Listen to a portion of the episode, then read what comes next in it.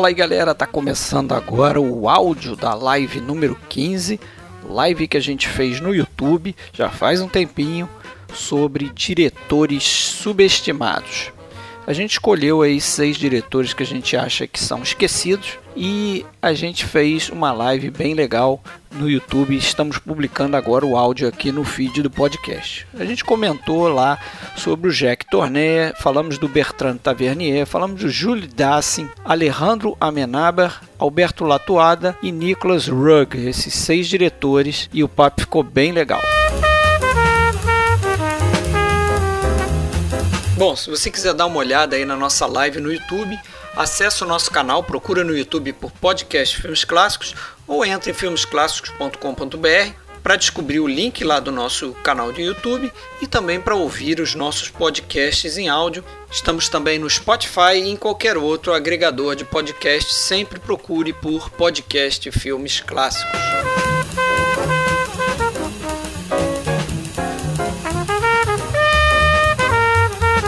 Isso aí, galera. Começando live número 15. Depois de mais de um mês, estamos de volta com seus GIFs preferidos. Vocês verão na tela aí, tem alguma coisa estranha com esses GIFs, hein? Não sei o que que é.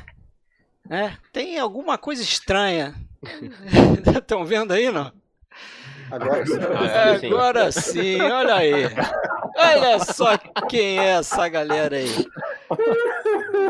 Vamos começar a revelar essa galera aí, mas vocês já sabem quem é, né? Os Pô, sósias. acho que o- Eu acho que o do Fábio ali e o do Rafael não não fez deu certo, cara. Você não fez o É, Fábio. isso aí! Agora eu tô aparecendo. né? Atenção, vou revelar um por um aqui, hein?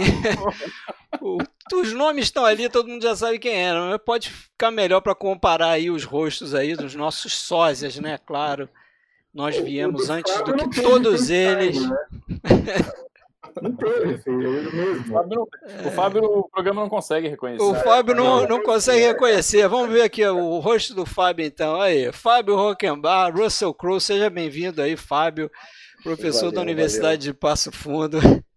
Essa Valeu. brincadeira aqui. Rafael Amaral, do blog Palavras de Cinema, tá lá dando uma olhada lá, ó. Tudo bem, Rafael? Tudo Seja bem-vindo cara? aí. Vamos lá, mais um. Ô, ninguém Mais um, vai né? ao banheiro, ninguém vai ao banheiro essa Ninguém noite. vai. William de Andrade, tudo bem, William? Vai lá pegar a arma pra cara. me matar. Como é que você tá, cara? Tranquilo, bicho. Vocês aí. Sérgio Gonçalves, nosso Kevin Spacey. Tudo bem, Sérgio? Não tinha visto essa cena. É, e Alexandre Catado, perfeito ali. Olha o Litieri, ele tá, tá ameaçando. Soloso, tá ameaçando o Alpatino, que sou eu vai ao aqui. ó. banheiro. Vai levar- vai levar um- ao banheiro. Vai levar um teco na testa já já. Daqui a pouco. Então é isso aí, começando nossa live de número 15, certo? Como prometemos, vamos fazer uma live é, por mês, né? Todo último sábado do mês. E o tema dessa daí que a gente escolheu foi seis diretores subestimados, né? A ideia não é falar de vários diretores subestimados, não é fazer uma lista de diretores subestimados, a gente vai focar em seis que a gente escolheu, cada um escolheu um, né, o seu critério. E a gente traz aqui, espero que vocês. O é, Soloso é que é a minha cara, Renato. Não é eu que sou a É, cara do já- Soloso, o não. pessoal já está cornetando aí, né? Soloso é que é minha cara. Tá certo, é. O... A ideia é essa aqui então. Então, assim, a ideia é, que é, é mais, é mais uma live para vocês escolherem dicas aí, né? Várias dicas vão aparecer aí. Não sei o que está acontecendo, por que, que não está aparecendo o chat aqui, mas vamos lá. Vamos ver se eu, eu consigo dar uma. Ah, atualizar o caixa da página. Vamos ver se agora entra. Beleza, vamos entrar naquela telinha e a gente pode começar. A gente tem uma ordem aqui, certo? Certo? Definimos uma ordem. E o primeiro, é o Sérgio. O Sérgio está preparado. E eu vou começar isso? É, você começa. Depois, depois daquela nossa briga, né, Pra decidir o tema da live, né? Ah, é sim, aquela, aquela briga, vai ali de novo hoje, não? foi épica, não. Ué, Ah, Eu não engoli aquilo, não engoli aquilo lá, não. Eu quero animação! mas eu pô, queria animação. Que animação! Tá certo. Quem sabe um dia, né? Chega aí uma live com, a- com Filme animações. de guerra também, quem sabe um dia. Filme de filme de guerra. guerra, pode é, ter tema vamos, também, vamos, vamos colecionando temas, né? Vamos botar a galera também para para dar sugestão também em algum momento. E vamos tentar também, galera, o máximo possível tentar interagir com o pessoal, né, que vai escrevendo lá embaixo. Que o bacana é. Aí, agora podemos começar. O cara tá tomando seu whiskinho, já tá no grau. Batizou. Saúde, saúde, William. Já deu aquela Obrigado, calibrada. Esse negócio do Sérgio é vinho, deve estar tomando Como, um vinho como o meu negócio é diretor italiano, tô de Martini aqui. Aí, Opa. beleza. Todo mundo aí bem alcoolizado. Como eu sou fã de Van Isso. Morrison, eu tô no escão. Tá certo. Quer começar, Sérgio? Vamos lá. Muito bem. Ah, Nós, nós somos, na verdade, grandes caras de pau, né? Porque escolher um tema de diretores subestimados, eu estava refletindo Ah, é, esses né? Que arrogância, né? dias. Não, aí outra, né? É uma coisa que, na realidade, eu chego à conclusão que não existe, né? Porque diretor subestimado, subestimado por quem? É, é extremamente relativo, né? Pode ser subestimado por um, um diretor que é superestimado por outro. né? A gente fala com que a gente tem uma cultura muito né, chupada do- da cultura norte-americana, do que os americanos reconheciam como eh, grandes filmes, grandes diretores, e a gente copiou isso muito, né? Desde a nossa formação, que a gente começou a assistir filme, a gente eh, vivenciou isso.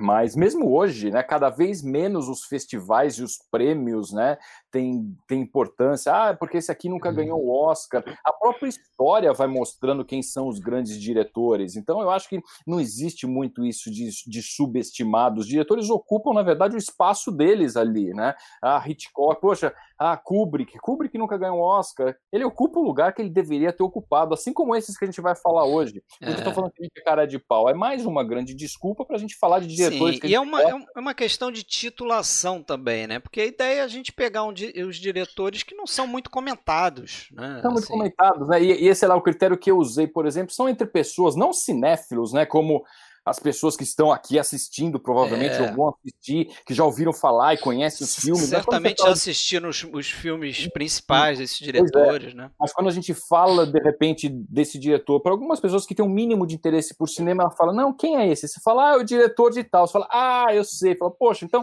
ah, deixa eu trazer, falar um pouco desse cara. E o cara que eu resolvi trazer foi o diretor chileno-espanhol Alejandro Menábar. É, que provavelmente todo mundo aqui já assistiu pelo menos uns dois ou três filmes dele, que são bem conhecidos, inclusive premiados. Aí você fala, poxa, mas o filme foi premiado, então ele é reconhecido. Mas é nesse sentido que eu acabei trazendo né? Um cara relativamente jovem, jovem até, embora tenha uma filmografia pequena ainda, sete filmes, sete, sete longas, ele nasceu em 72, né? Então o cara tá com 48 anos aí, mas é um cara que come... ele nasceu no Chile, É mas jovem, é jovem. jovem, muito Acho que é o jovem, único né? diretor vivo aqui dos seis. Eu não fiz essa pesquisa. Eu- Tavernier. Tavernier é vivo? Tá vivo. Vivo. Ah, tá. 79 anos. Já tá é, né, forçando a barra também. 79. Muito bem. Quase dando a mãozinha mais um beijo aí. É, então, o. Vocês são foda. Então, o Amenábar nasceu no, no Chile, mas mudou logo, né, antes aí do golpe do, do Pinochet, ele já foi para a Espanha, onde ele vive desde 73, começou a frequentar cinema por volta de 15 anos, chegou a trabalhar como jardineiro, aquelas coisas, né, empregos e tudo que você pode imaginar, tentou frequentar a escola, tentou fazer cinema, ele acabou estudando na, na é, ciência de informação, né, é, só que acabou, era um aluno ruim, parece que tomava pau direto, não era grandes coisas. Comprou uma câmera, começou a trabalhar. É um cara meio autodidata, estudou música sozinho, estudou composição sozinho e acabou produzindo já com uns 19 anos alguns curtas que tiveram destaque. E com 23 anos ele fez o primeiro filme que teve um certo, um certo destaque, chamou, chamou atenção, que foi justamente o Teses, né, que ganhou o título. Eu nem sei esse título, acho que veio depois, né? O Morte ao Vivo. Eu sempre conheci como Teses mesmo. Hoje ele aparece como Morte ao Vivo quando a gente, a gente pesquisa. E, e foi um filme que teve assim um certo destaque no Festival de Berlim, ganhou sete Goias.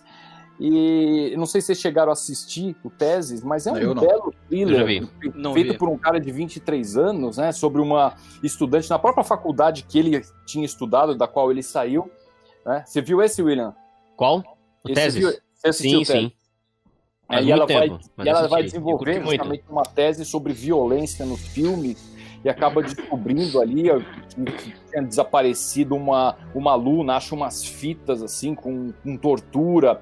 E é um filme tenso, eu revi recentemente, O curioso- eu não lembrava muito. O curioso é que ele tem o, o nome de um outro filme que vai aparecer aqui, na lista do Exatamente. Rafael, né? Só pra não confundir, mas não tem Exatamente. nada a ver com ele. A história não tem nada a ver. É Só pra outro não filme. confundir. E, poxa, mas é um filme que prende muito a atenção, né? Eu revi, assim, até pra pra poder falar um pouquinho dele também, eu revi, poxa, um filme que era melhor até do que eu me lembrava, né? O Morte ao Vivo. Então, o cara estreou muito bem. E aí, isso foi em 96. E logo na sequência, em 97, ele faz um dos melhores, daqueles três melhores, que é o Abre Los Ojos, que, que é um filme assim. Quem, quem já assistiu acaba não esquecendo, né? Muitas pessoas assistiram esse filme, na verdade, na roupagem norte-americana, que é o Vanilla Sky. Com Tom Porque- Cruise. Quando o Tom Cruise assistiu esse filme, que estava nos créditos finais ainda, ele já estava com o celular na mão, indo atrás para comprar os direitos para fazer a versão norte-americana. E é uma mistura de, de um thriller psicológico com alguns é, traços aí de ficção científica. O filme vai crescendo aos poucos, você não entende muito o que, que você está assistindo. É um grande quebra-cabeça. Eu acho que é um filmaço, Abre Los Ojos, que aqui tem o, ficou com o título de Preso na escuridão. Preso na escuridão. Preso Tem na um escuridão. fantasma da ópera no meio aí também, não tem? É, tem- então, le- são citações. Há quem diga que, a que ele que é uma versão, não vejo muita relação, tem alguma coisa a ver, que ele fez uma versão de O Corpo que Cai, que seria a versão dele de Um Corpo que Cai, porque tem alguma coisa assim psicológica, de identidades, quem é quem, enfim. Mas, mas assim, é um belíssimo filme com a Penélope Cruz, que inclusive faz o mesmo papel na versão americana. Verdade. Exatamente. E o, o filme, é- o, o Vanilla Sky é bom também, mas é, é aquela cópia, né? Vamos fazer o filme agora, só que É falar do aquela inglês. roupagem americana, né? Eu vi os É, dois também. É, ele é, e assim, tem cenas iguaizinhas, iguaizinhas mesmo, Ah. sabe? É, é, é- é dispensável, mas os dois são, são bacanas, né? Mas é sempre legal assistir o original, né? E aí, ele, o, ah, eu, eu até esqueci de falar. Uma coisa que sempre me chama atenção o Amenábar é o seguinte: é a versatilidade dele em estilos diferentes. E além dele ser o diretor, ele escreve os próprios filmes. Né? É, todos os filmes são escritos ou co-escritos por ele. É E um com, autor exceção, e com exceção de um, ele compõe as trilhas sonoras. Caramba. Ele compõe Gen- as trilhas sonoras. Genuíno autor, né? É, genuíno autor. E então, embora, poxa, mas esse é um cinema de autor, e os filmes não têm, você pode falar de repente, ah, uma marca registrada. Todos esses filmes têm a cara de filme dele, como, sei lá, você pega um Almodóvar, você começa a assistir um filme, você pode não saber que é dele, você fala, pô, esse filme aqui tá, já, já atendi a pegada desse cara. Sim. Os filmes dele são muito diferentes entre si, isso chama muito atenção. Porque aí depois desse Abre Los Ojos, ele fez um filme que eu, que eu considero é, entre os três melhores filmes de terror que eu já assisti. Eu acho que é o melhor filme dele, que é Os Outros. Também acho É. Eu tinha uma ideia Bom. que, que o filme era bom, eu tinha assistido no cinema, fiquei assim, embasbacado com o filme, depois revi em vídeo, e fazia mais de 10 anos que eu não vi esse filme. Até falei, "Ah, acho que esse eu nem preciso ver. Falei, ah, vou rever.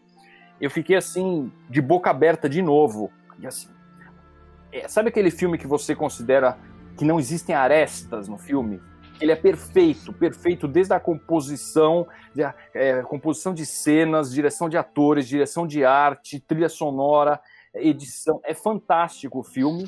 É, mesmo já sabendo do que se trata, eu arrepiei em várias cenas de novo. Fiquei surpreso comigo mesmo. Falei, pô, você já assistiu esse filme Ele é de alguma vez? 2001, né? Esse filme. 2001. É muito bem feito, Eu acho né, que eu vi na época esse filme. É, eu também. vi na- no cinema também. Estava Eu vi rever. no lançamento também. eu assisti no cinema, é, na minha opinião, é o, é o melhor e o maior plot twist da história. Né? Eu acho assim, incrível o plot twist, porque fazer plot twist, a gente vê muito isso em filmes. Mas boa parte do que a gente vê, e isso acaba me Tony desagradando. tá falando que, que acho que tem uma parada ali, né? Tô Ah, é, não, é isso. É, eu ia até comentar isso, porque logo quando começa, é, você- logo vê aquele, alguma coisa acontecendo, você fala, tem alguma parada ali, mas você não entende bem do que se trata, É. mas tudo bem. Segue o jogo, é um filme de fantasma, de assombração, vai seguindo o clima criado ali naquela casa, né? ele é praticamente confinado, né? Aquela casa, não pode entrar Sim. luz, toda aquela história. Mas o João, o João Veiga comentou ali, eu concordo, é um filme muito bom e que ficou meio esquecido, né? nesse... Pois Eu é, acho ele, que, eu acho que ele, ele foi muito prejudicado. Por exemplo, a gente fez a. Desculpa, a gente fez as Não. lives aqui. Esse filme não entrou na lista de top. Tem? Entrou? Na tua, Sérgio? Ah, lembro. nem entrou. Entrou, né? Ah, é verdade. desculpa. Como não? Eu acho que, eu Então acho que tá. uma coisa que Você prejudicou não ele... esqueceu. Foi o primeiro que você lembrou, né? Jamais, jamais, porque eu considero ele junto com Exorcista e o Bebê de Rosemary são os três melhores filmes de terror que eu já assisti. Fala aí, É. William, te, te interrompi, William. Desculpa. Não, eu ia dizer que eu acho que talvez ele foi um pouco criticado por ser muito relacionado com o sexto sentido, né? É a verdade. questão do plot twist, ele é bastante relacionado ao sexto sentido. E acho que isso talvez tenha prejudicado um pouco o filme também. Não, e Eu não pior sei. ainda, é, pior ainda, muita gente, eu lembro na época que saiu, dizia que ah, é uma cópia do Sexto Sentido. Verdade. Como, se- como se o filme tivesse sido baseado no Sexto Sentido, que não tem nada Sim. a ver, né? Nada a ver. É simplesmente pegada. o filme trata, tá tratando de, de fantasmas, de mortos e tem um plot twist. Mas Isso. é isso que eu tava dizendo sobre a construção de um plot twist no filme. É muitas vezes a gente assiste e você percebe que esse plot twist simplesmente é um segredo que guardaram pro final para surpreender, para pegar a pessoa de surpresa, né? Sim. É, co- como por exemplo, um que me desagradou muito foi o Scorsese aí com a, a Ilha do Medo, né, que chama? Sim. Isso. Sim. do medo. É, Assim, a- não é, não, não encaixa, entendeu? Ele simplesmente quer tirar o seu chão e falar, ah, tá vendo? Te peguei, você não imaginava que era isso, mas É, isso não é. e, e já era imaginado aquilo ali, né? Aquele Pois plot é, twist é. Ilha do Medo não pega ninguém de surpresa ali. Não me E, pegou. no- é, e no- nos outros, o que acontece? Tem aquele plot twist que é fantástico, a criação, a hora, a forma da revelação é incrível, é Sim. incrível. E de mesmo depois que você já assistiu, quando você vai assistir o filme de novo, já conhecendo, você assiste um outro filme. E o filme é igualmente bom, porque você assiste o outro filme já sabendo do que se trata, você assiste o filme pelo avesso, digamos assim, e você percebe que tá tudo lá. Ele dá várias pistas, ele mostra o que tá acontecendo, entendeu? É, é- é genial. É aquele filme que eu dou 10 com louvor, eu, não, eu acho que é irretocável. Irretocável. Sérgio, e eu acho que tem uma diferença bem grande do sexto sentido, que o sexto sentido ele tem uma narrativa que ele quer desviar a tua atenção, né? Isso. É verdade. A gente, tá, a gente tá com o protagonista ali, mas ele tá toda hora desviando a tua atenção. Aqui é, é, é é- é outro foco, aqui é a questão é ponto de vista. Então, assim, ó, até em termos formais, os dois filmes, por mais que tenham plot twist, eles trabalham isso aí de uma maneira bem diferente. E essa, essa argumentação para criticar um filme é é uma das que mais me irritam, porque você pode, tem todo o direito de gostar ou não gostar de qualquer filme. Ninguém é obrigado a gostar, mas pô, vamos ser é, É que é corretos pobre, né, na Alexandre? argumentação. Você dizer que é, é muito comum escutar coisas do tipo, ah, não, mas é, essa história já foi contada diversas vezes, tá? E daí, quem, onde é que está escrito que cada filme Pois tem é. que ser uma história nova, inédita e, e você Ou não até pode... que isso invalida, né? Um filme. Não há uns bom, né? estudiosos aí que dizem que só tem, na verdade, 30 histórias é. diferentes Não, mas uma das outras e a gente vê uma repetição. Se nem Shakespeare era original, Shakespeare puxou tanta coisa de mitologia grega ali, se você for ler, estudar. Então, sabe, é, isso é uma grande bobagem. Mas esse é isso, é isso bem que o Fábio falou. Tem alguns filmes que, quando você conhece o, o plot twist, conhece a pegada do filme, o, o segredo guardado, o filme murcha. Você vai assistir de novo, ah, é até legal você ver, mas você já sabe tudo que tá acontecendo ali, ok. E os outros não, ele continua um filmaço. Não sei se vocês tiveram essa experiência de rever. Né? Eu tenho que rever ele, cara. Faz Mas- muitos anos. Também Mas faz tempo que eu não, olha, é- revejo. É uma Eu já coisa revi. Eu já revi, Mas o não, legal é ver como ele, como ele, como ele manipula a- o ponto de vista da, da narrativa e a gente vai, vai sendo levado de novo e, e a cada vez que tu, tu revê, tu vai vendo como cada detalhezinho ali conta. Não, tem, é, não, tem uma das. A gente, é melhor não falar de spoilers, né? Aqui eu acho que pode ter gente que não, que não assistiu, mas enfim.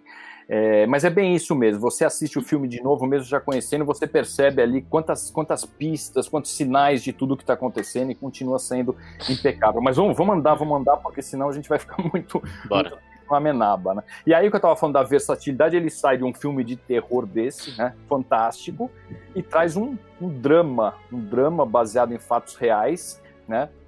Que é a história do Ramon San Pedro, que era um tetraplégico que queria morrer, que lutou pelo direito né, de morrer, ele queria que fosse praticada a eutanásia, que é de 2004, O Mar Adentro, que também assim é um filme que é um é um soco no estômago em todos os sentidos, né? Uma das maiores atuações que eu já vi. Foi o primeiro filme que eu me lembro do Javier Bardem. Eu assisti esse filme quando eu tava, eu tava viajando, eu tava em Buenos Aires. Fui ao cinema, vamos ao cinema, né? Nunca tinha ido ao cinema fora do Brasil. Eu fui assistir na época eu estudava espanhol, falei, vamos, vamos assistir.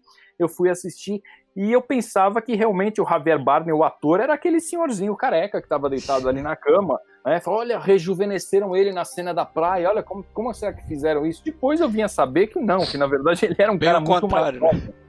que era justamente o contrário, né? Tamanho, Pô. tamanho convencimento né, de que ele realmente era, tinha aquela idade, a postura dele na cama, a forma de falar, é uma coisa fantástica. Vai Tem uma ator, cena, né, cara? uma baita ator, tem uma cena que ele Ô, vai Sérgio, tem Sim. também um outro filme que ele tá nessa pegada também, que ele faz um cara até meio gordão, assim, que é aquele Segunda-feira ao Sol.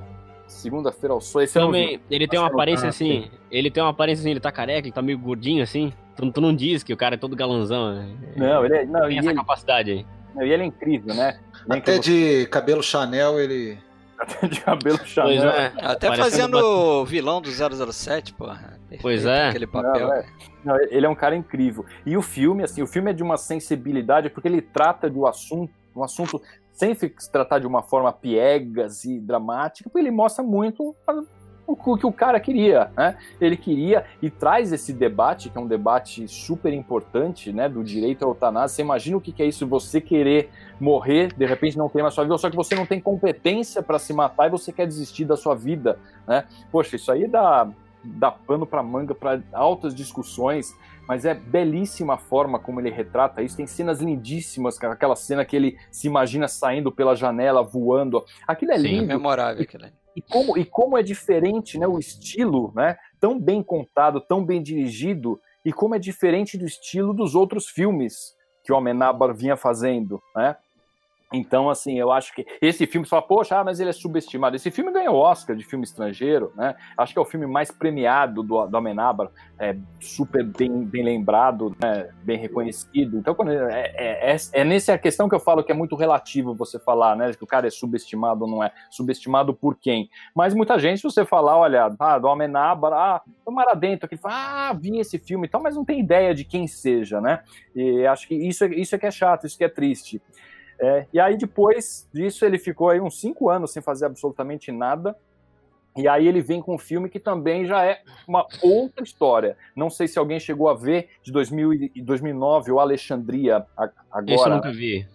Alexandria é uma superprodução daqueles estilos épicos de Hollywood. Né? Você assiste passado no, no Egito, né? No Egito, no século, se não me engano, no século IV. E, e assim, parece que é o filme mais caro da história da Espanha, chegou a custar 500 50 milhões de euros. E passa na, no Egito, né? Sob dominação romana. Conta a história da, da Hipátia, que era uma matemática, filósofa, astrônoma, e de um envolvimento dela com cristãos. É um filme que quando você assiste, e ele é belíssimo, o uso da computação gráfica, lógico que tem computação gráfica, mas ela é usada de uma forma tão bonita, porque envolve um pouco de astronomia também, então tem umas tomadas assim que vem mostrando o planeta até chegar ali no Egito, é bem bonito mesmo. É, é um filme que me dá a impressão de ter sido feito com olho em Oscar, com olho de uma visibilidade mundial. E, no entanto, pouca gente ouviu falar dele. E eu acho que eu sei por quê. Ele retrata os cristãos de uma forma praticamente ele vilaniza o grupo dos cristãos ali, porque existe um conflito, né? O filme trata disso, do conflito dos cristãos com os pagãos, inclusive os cristãos contra os judeus, e os cristãos são praticamente vilões ali da história. Isso não pegaria bem, né? Eu acho que esse filme acabou sendo meio propositalmente é, Jogado para de lado, ignorado propositalmente, mas é um belo filme, vale a pena ser visto também. É, é um épico do, do Amenábar. E finalmente, né, o, finalmente não, aliás, é, tem um filme dele que quase que eu pulei finalmente, que aí esse sim eu acho que é a grande derrapada dele, é um filme chamado Regressão, né, com Ethan Hawke e a Emma Watson, de 2015, que é um filme meio esquisito, também é um thriller, mas ele trata de abuso sexual junto com questões psicológicas envolvendo a regressão, cultos satânicos. É um filme que não me agradou. Eu assisti assim, até olhei assim, nossa, mas não, não parece, sabe, um filme do Amenábar, meio, parece feito meio no piloto automático. É um filme que eu realmente não curti, mas aquela história também, né? Dizem que toda unanimidade é burra, né? Qual é o problema de ter uma derrapada aí na carreira?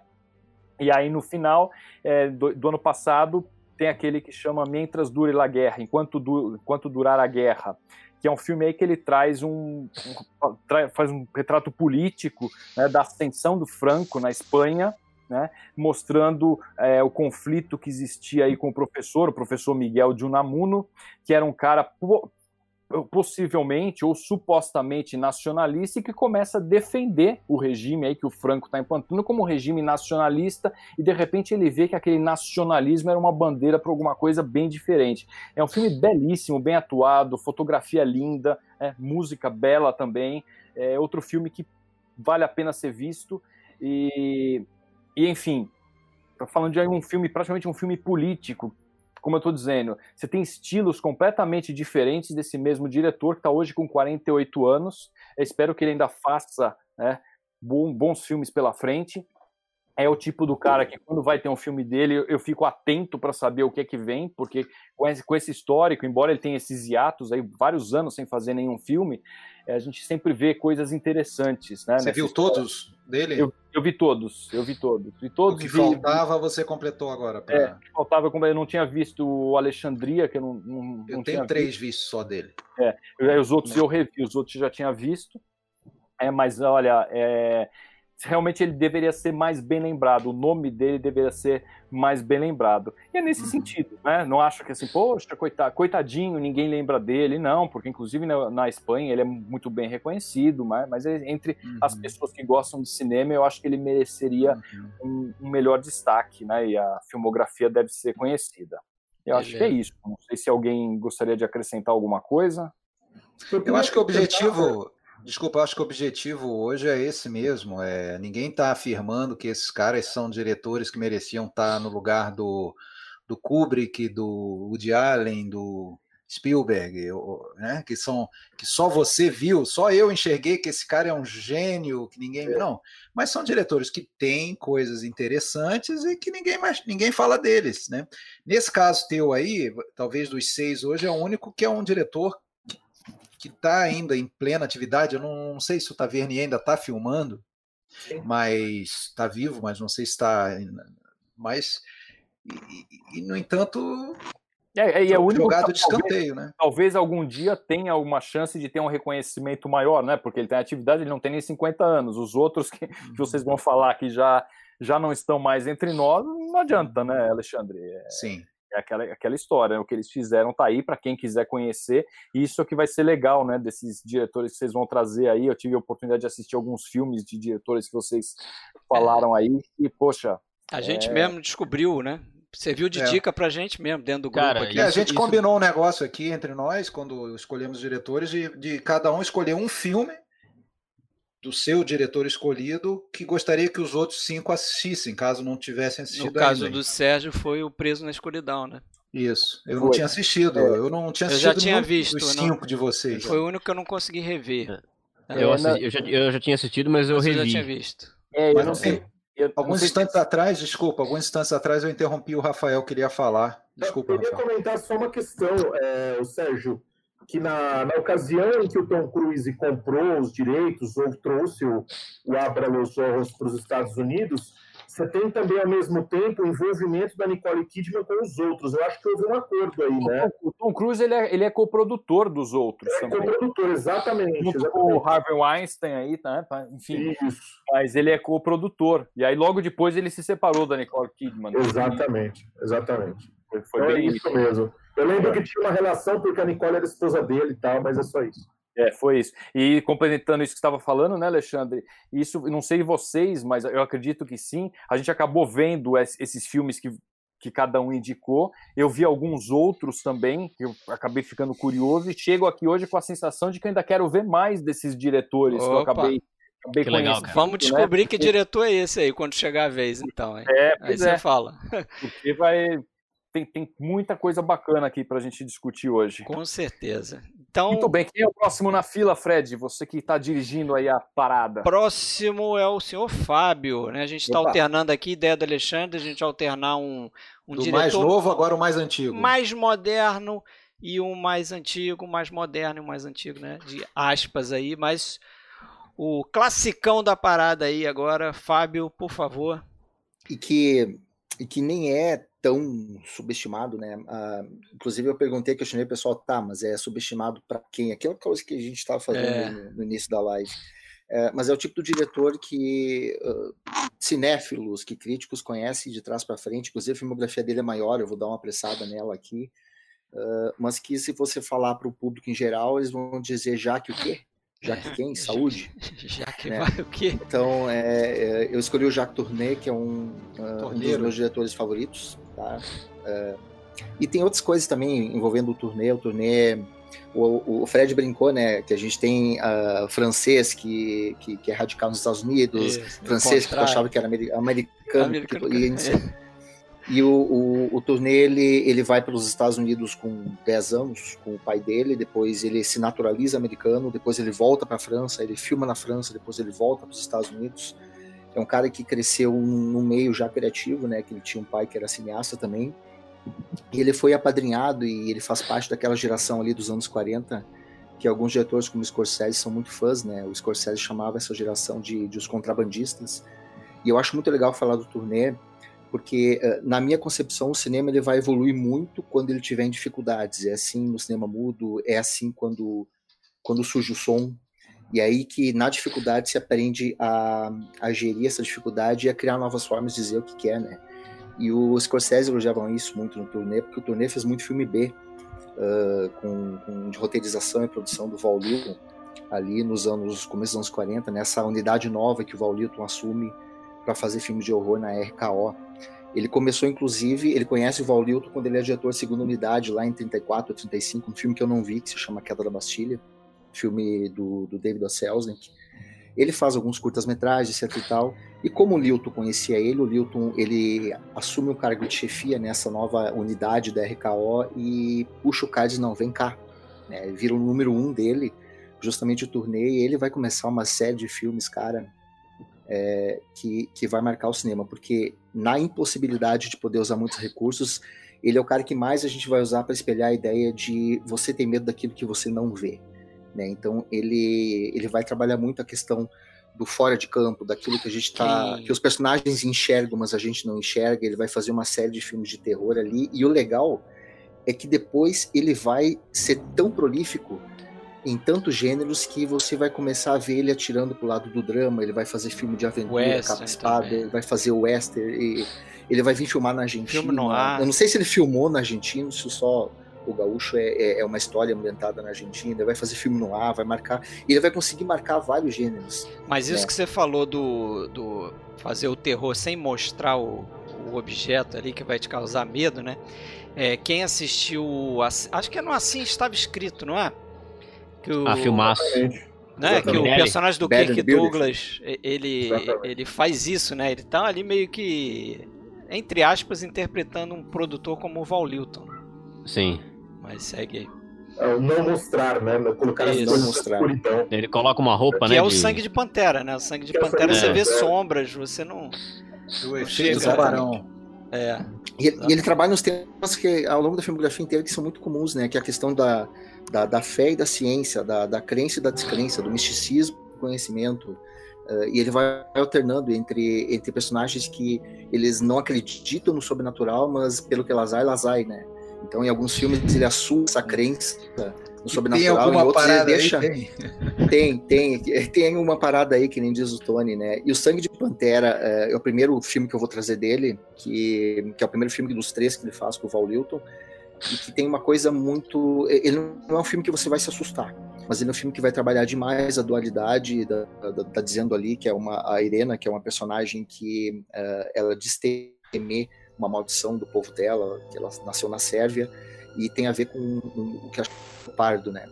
E basicamente isso aí é uma maneira do, do turnê falar dessa coisa da sexualidade latente, né? É uma mulher, e o Scorsese de novo bate muito bem nisso, é uma mulher que ela tem medo que a sexualidade dela, quando despertada, transforme ela numa espécie de viúva negra, né? Que ela vai devorar o, o, homem por conta disso e tudo aquilo que ela ama. Então é uma mulher que, que acha que ela vai se transformar em pantera no momento em que a raiva ou os, as emoções aflorarem e aquilo ali toma conta de uma maneira do filme que você vai uh, você vai se inteirando disso você vai hora você acredita hora você não acredita e ele trabalha suspense nesse filme de uma maneira maravilhosa porque a gente não tem, a gente tem dúvida se realmente isso está acontecendo ou não está acontecendo, se ela está louca ou não está. E algumas cenas ali são para você recolher, recortar, tirar, guardar e dizer, não, isso aqui é como você vai fazer suspense usando som, usando sombra e não mostrando mais nada, né? A cena dela caminhando na, durante a noite na calçada, a cena dela cena na, na, piscina. piscina, né? piscina né? Exatamente. Eu gosto muito da cena que ela tá caminhando ali, que a gente só fica pelo som. Então a gente não consegue enxergar ela atrás, mas a gente ouve, de repente a gente para de ouvir o som e a gente divide com a protagonista essa, essa dualidade de saber o que está acontecendo, o que não está acontecendo. E o legal do Sangue de Pantera é o seguinte, que ele vai fazer, eu vou pular um pouco a Morta Viva, depois eu volto. O ano seguinte ele faz o Homem Leopardo. E o Homem Leopardo é muito interessante porque ele, ele funciona de um jeito diferente se tu viu Sangue de Pantera. Se tu viu Sangue de Pantera, tu vai ver o Homem Leopardo com uma ideia de sobrenatural na tua cabeça que vem, meio que vai nortear aquilo que tu tá vendo. Tudo que tu for ver no filme, que envolve um leopardo que desapareceu, que fugiu do, do show exótico ali, e, tá, e, pessoas começam a aparecer mortas numa cidade, e não tem como você não linkar um filme com o outro. Então é uma coisa muito interessante. Se você não viu Sangue de Pantera, talvez você nem considere a possibilidade sobrenatural ali no filme. Agora, se você viu Sangue de Pantera, ela está presente a todo instante. Parece que ele sabe disso, porque ele ficou marcado pelo filme anterior.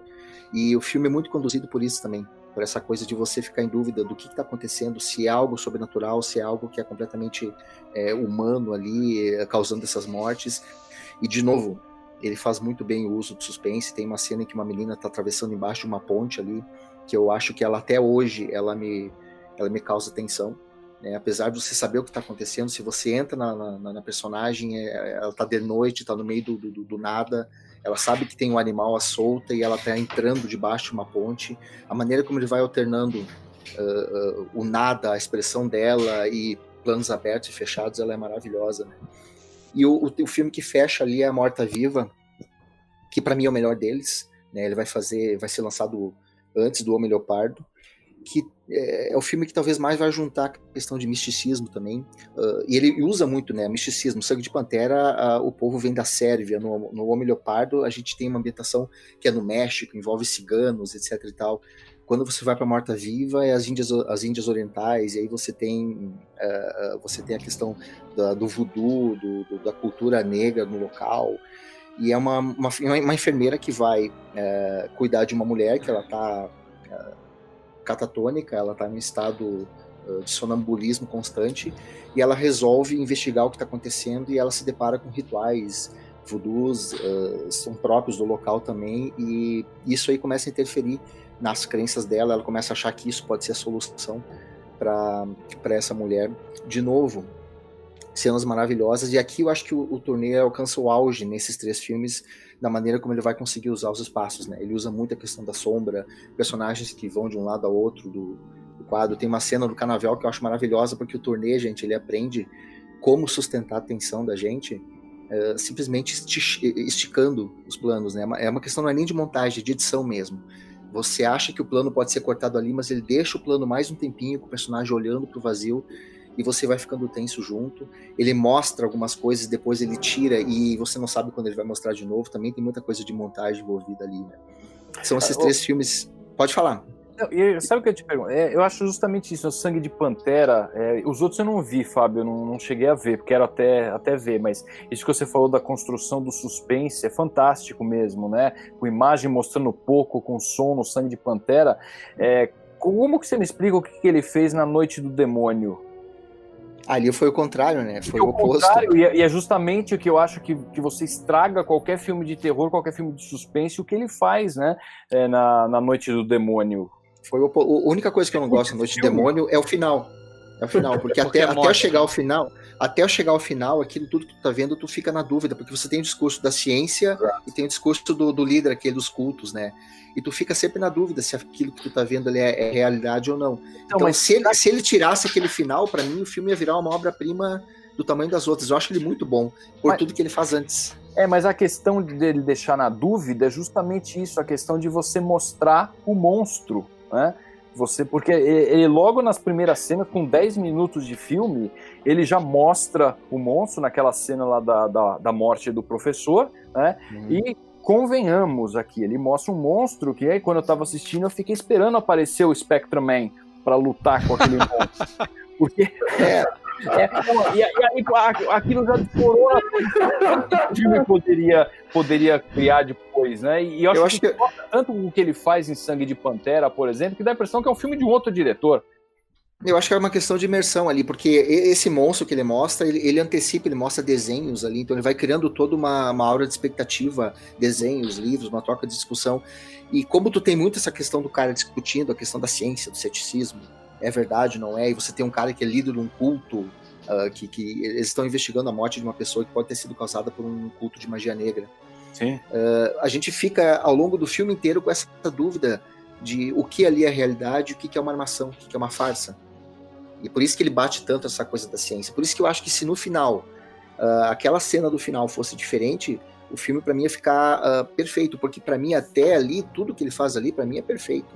Ele, ele, deixasse, ele deixasse realmente a dúvida ali, né, do que... Exato. Tem uma, tem uma cena que eu acho maravilhosa, que o cara chega de carro no, no, na mansão, e pela angulação do, do, da câmera dele, a gente vê aquele carro atrás de umas grades, dando uma sensação de prisão, e tem um, eu não sei se é uma gárgula, alguma coisa, uh, que aparece na frente ali, dando um, um, sinal de pare e segurando uma mão dissipada.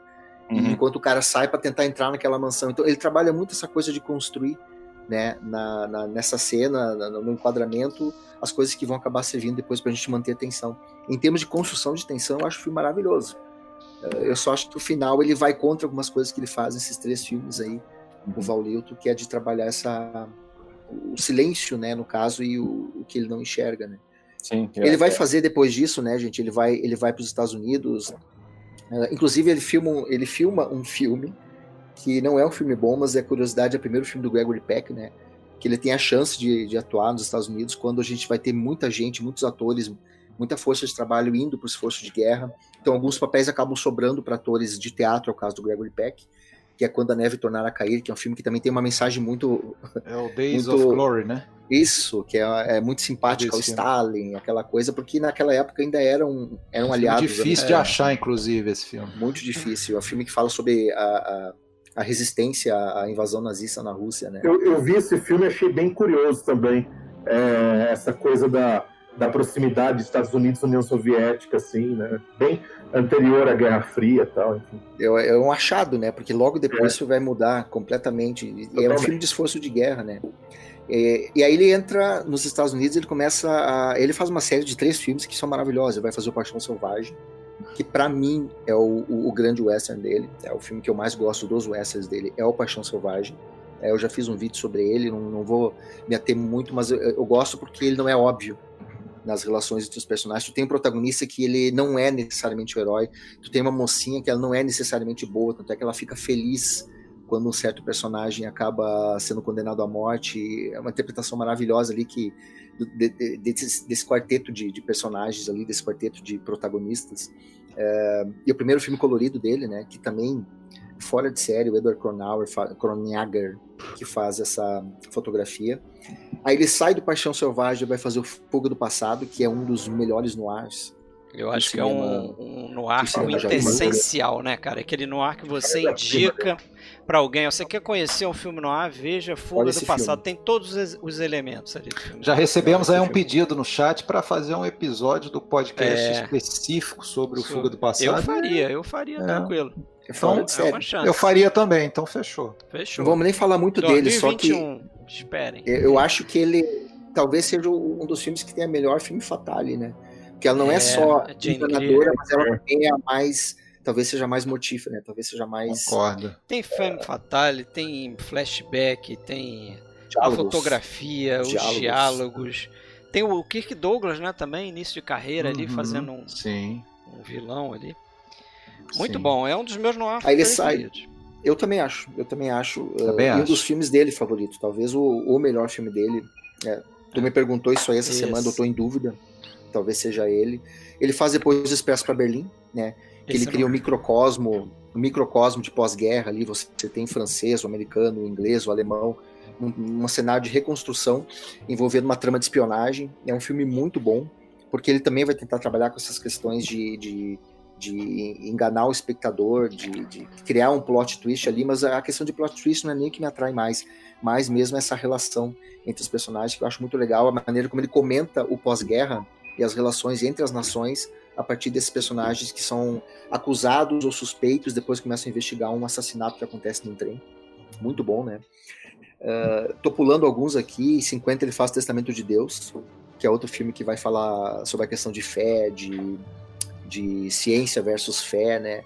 Que eu acho que é um. Inclusive indiquei para vocês assistirem, né? Eu não acho Isso. que é o melhor filme dele, mas algumas pessoas dizem vi. que ele é western. Eu fico eu não sei se ele é propriamente um western, só porque ele se ambienta no western, porque tem, não tem todos os elementos de um western. Não. Eu acho um, Cara, eu, acho eu não tinha. Do, dos filmes dele que eu vi, eu acho que só perde pro Fuga do Passado mesmo. Eu acho esse filme brilhante. Cara, dele eu só tinha assistido Fuga do Passado, e aí o, o Fábio indicou isso aí pra gente. Cara, eu adorei esse filme, velho. Lindo adorei esse filme, cara. Achei belíssimo, cara. Gostei e ele demais. te engana, né?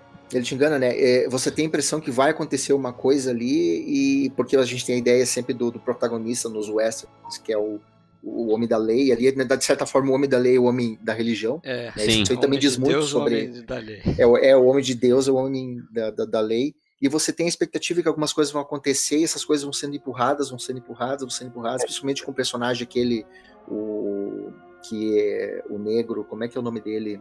Um, que ele é. Que tem, isso, Uncle que ele tenta tirar. Tenta tirar o Uncle Famous, tenta tirar a, a, terra dele. E a gente tem a expectativa que algo vai acontecer, essas coisas não acontecem, vão sendo empurradas, outras coisas vão sendo discutidas, e quando explode tudo, explode tudo de uma vez só, ali naquele clima, que eu acho muito bem dosada a maneira como ele vai contando essa história e como ele resolve essa história também ali. Para mim é, é, um dos melhores momentos da carreira dele, não vou contar, que é o discurso final ali que resolve Nossa, isso e o que, que acontece. Aquilo ali é, é. é não é bom falar muito para quem é. não viu, porque ele é, é, a catarse do filme, é quando o menino Muito pega aquilo lá no ali. chão e vai ver o que, que é aquilo que ele estava que ele tava lendo. Pô, ele faz filme de, de capa espada, né? Tem o Gavião e Flecha. O Gavião e Flecha, eu brinquei com o William, é aquele filme onde o Burt Lancaster passa o tempo inteiro pulando e se balançando o de um lado Lancaster era acróbata, né? No, no é, esse filme eu vi na sessão da tarde, cara. Sessão da tarde eu vi esse filme. Caramba. Dele, de eu tinha, como eu falei, ainda. eu tinha um VHS desse filme aí. Aquela coleção da Warner. Tinha esse aí, Gavião e a Flecha. Aí tem os outros filmes de entre destaques e não a Vingança dos Piratas, Zen and the Indies, ele vai fazer depois também Wichita, que é uma versão um pouquinho diferente da história do White Earp, né? Eu acho bem interessante. Uh, as pessoas não lembram muito do, do Choque de Ódio, que é o Tita, mas quando falam do White Earp, lembra sempre dos mesmos filmes e esquece que aqui ele dá uma visão um pouquinho diferente do que ele entende como a formação do que viria a ser o, o xerife. Ele tem, ele tem um outro noir bom também, que eu vi há bastante tempo, gosto, é o A Maleta Fatídica, o Nightfall. Ah, é. 57, né? Esse eu não vi ainda. Esse, Esse é um nó bem bezão, mas é interessante também. É, bezão. Bezão como muita coisa, principalmente aí do, desse período ali, 50 em diante, 56, é, como é. O tardio ali. É. é. terminando, né, depois, logo depois tem a Marca da Maldade ali, que vai ser meio que um marco hum. final ali, né. E A Noite do Demônio, em 58, que a gente comentou aí também, que ele meio que volta um pouco às raízes e ele usa muita coisa que ele usou lá 20 anos antes, quase 20 anos antes, mas ele também uh, uh, tenta novas, novas soluções, novas alternativas. Eu acho interessante como ele vai conduzindo a nossa atenção pela dúvida do que é ou não é real ali, né? E a opção dele, né? Que esse aqui é um dos filmes que ele assume uma opção entre realmente o que está acontecendo aqui é real ou é sobrenatural, né? A gente vai ter isso no Sangue de Pantera, em outros filmes ele vai acabar deixando isso um pouco um pouco dúbio, né? Tanto é que no A Morta Viva a gente tem a questão da, da, da, cultura do local, mas a gente também tem a participação do homem branco ali influenciando nisso, então tem toda uma questão que, que a gente leva ali da, da interferência, né? Desses, dessas, dessas ideias, né? O Tornê morre em 77, eu não anotei aqui, mas eu acho que é 77 ele acaba morrendo ali. E eu acho que é um cara que ele vai sendo redescoberto depois, né? Ele era chamado Jack Turner, eu acho, enquanto ele filmava nos anos 40 nos Estados Unidos. E ele vai acabar sendo redescoberto. A geração de agora, se perguntar a geração de cinéfilos agora, eles têm o turnê como o cara num pedestal, né? Mas é um cara que o grande público uh, ele acaba não reconhecendo pelo nome. E talvez não reconheça, inclusive, os filmes dele, né? Eu acho que um, um filme, um cineasta, um circuito mais de críticos e de cinéfilos que vale muito a pena conhecer. O cara é um mestre na condução da câmera, e como ele faz a mise-en-scène. Eu acho ele genial, genial. Grande dica, grande dica, com certeza. Ótimos filmes aí. Galera, conferir. Uhum. É, alguém quer comentar mais alguma coisa ou vamos passar pro, pro próximo? Já estamos quase com uma hora. Vamos para o senhor Tavernier? Vamos para Tavernier, vamos para o Rafael. E aí depois a gente faz um breakzinho. Relembrar aquele nosso clipe dos 100. Quem que vai dançar? E quando não tem nada, nada, que passar, eu passo o clipe do nosso centésimo que... episódio. Ah, tá. Não tem clipe. música. Não, é que você falou break, eu achei que alguém ia ficar dançando é, break aqui. No... Michael Jackson, vem aí. Mas vamos lá. Eu Rafael. não ensaiei, eu não ensaiei para dançar break. Vamos lá.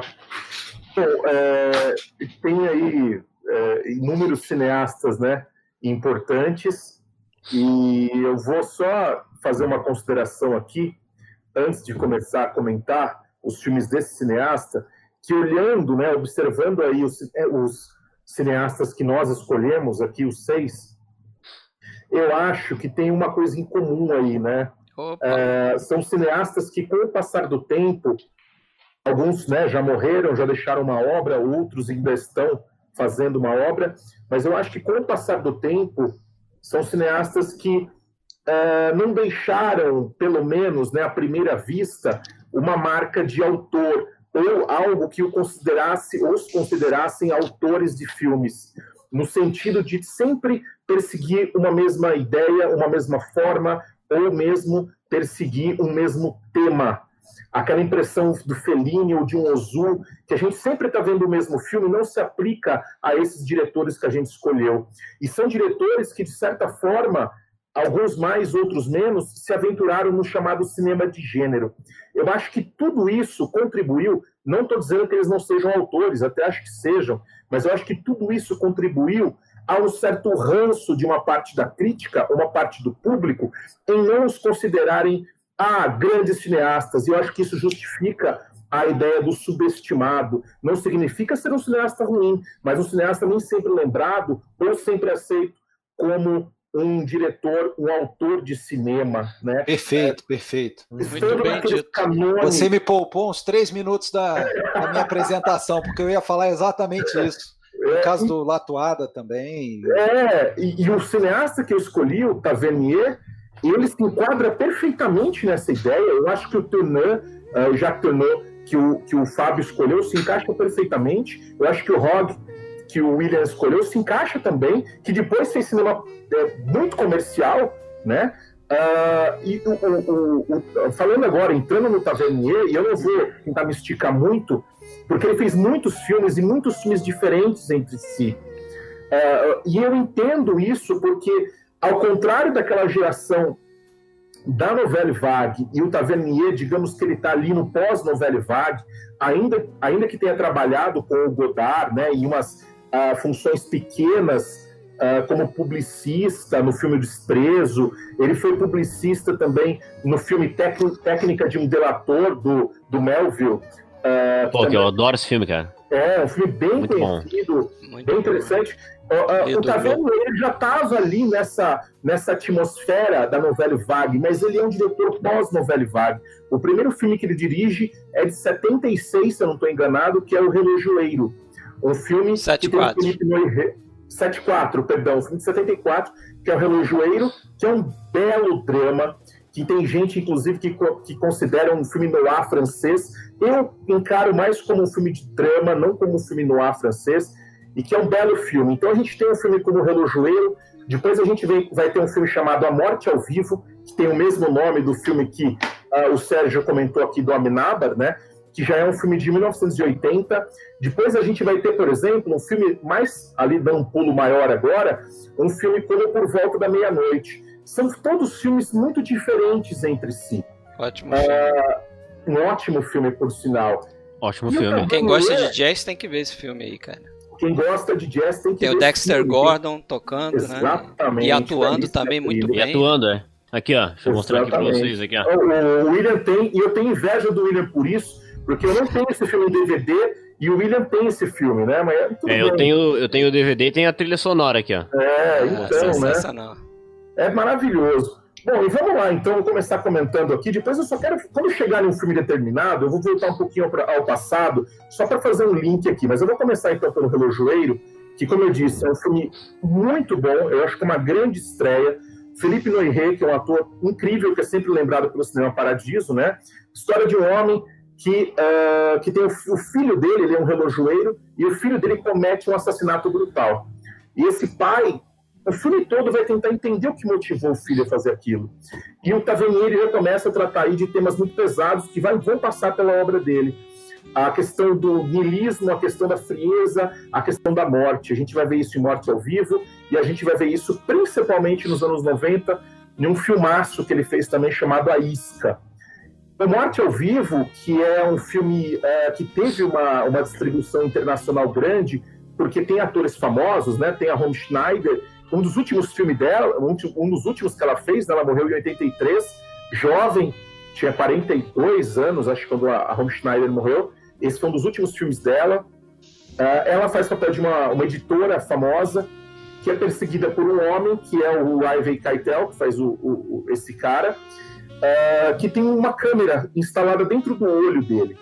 E ele vai tentar seguir ela para filmar os últimos dias da vida dela e televisionar isso, passar isso na televisão.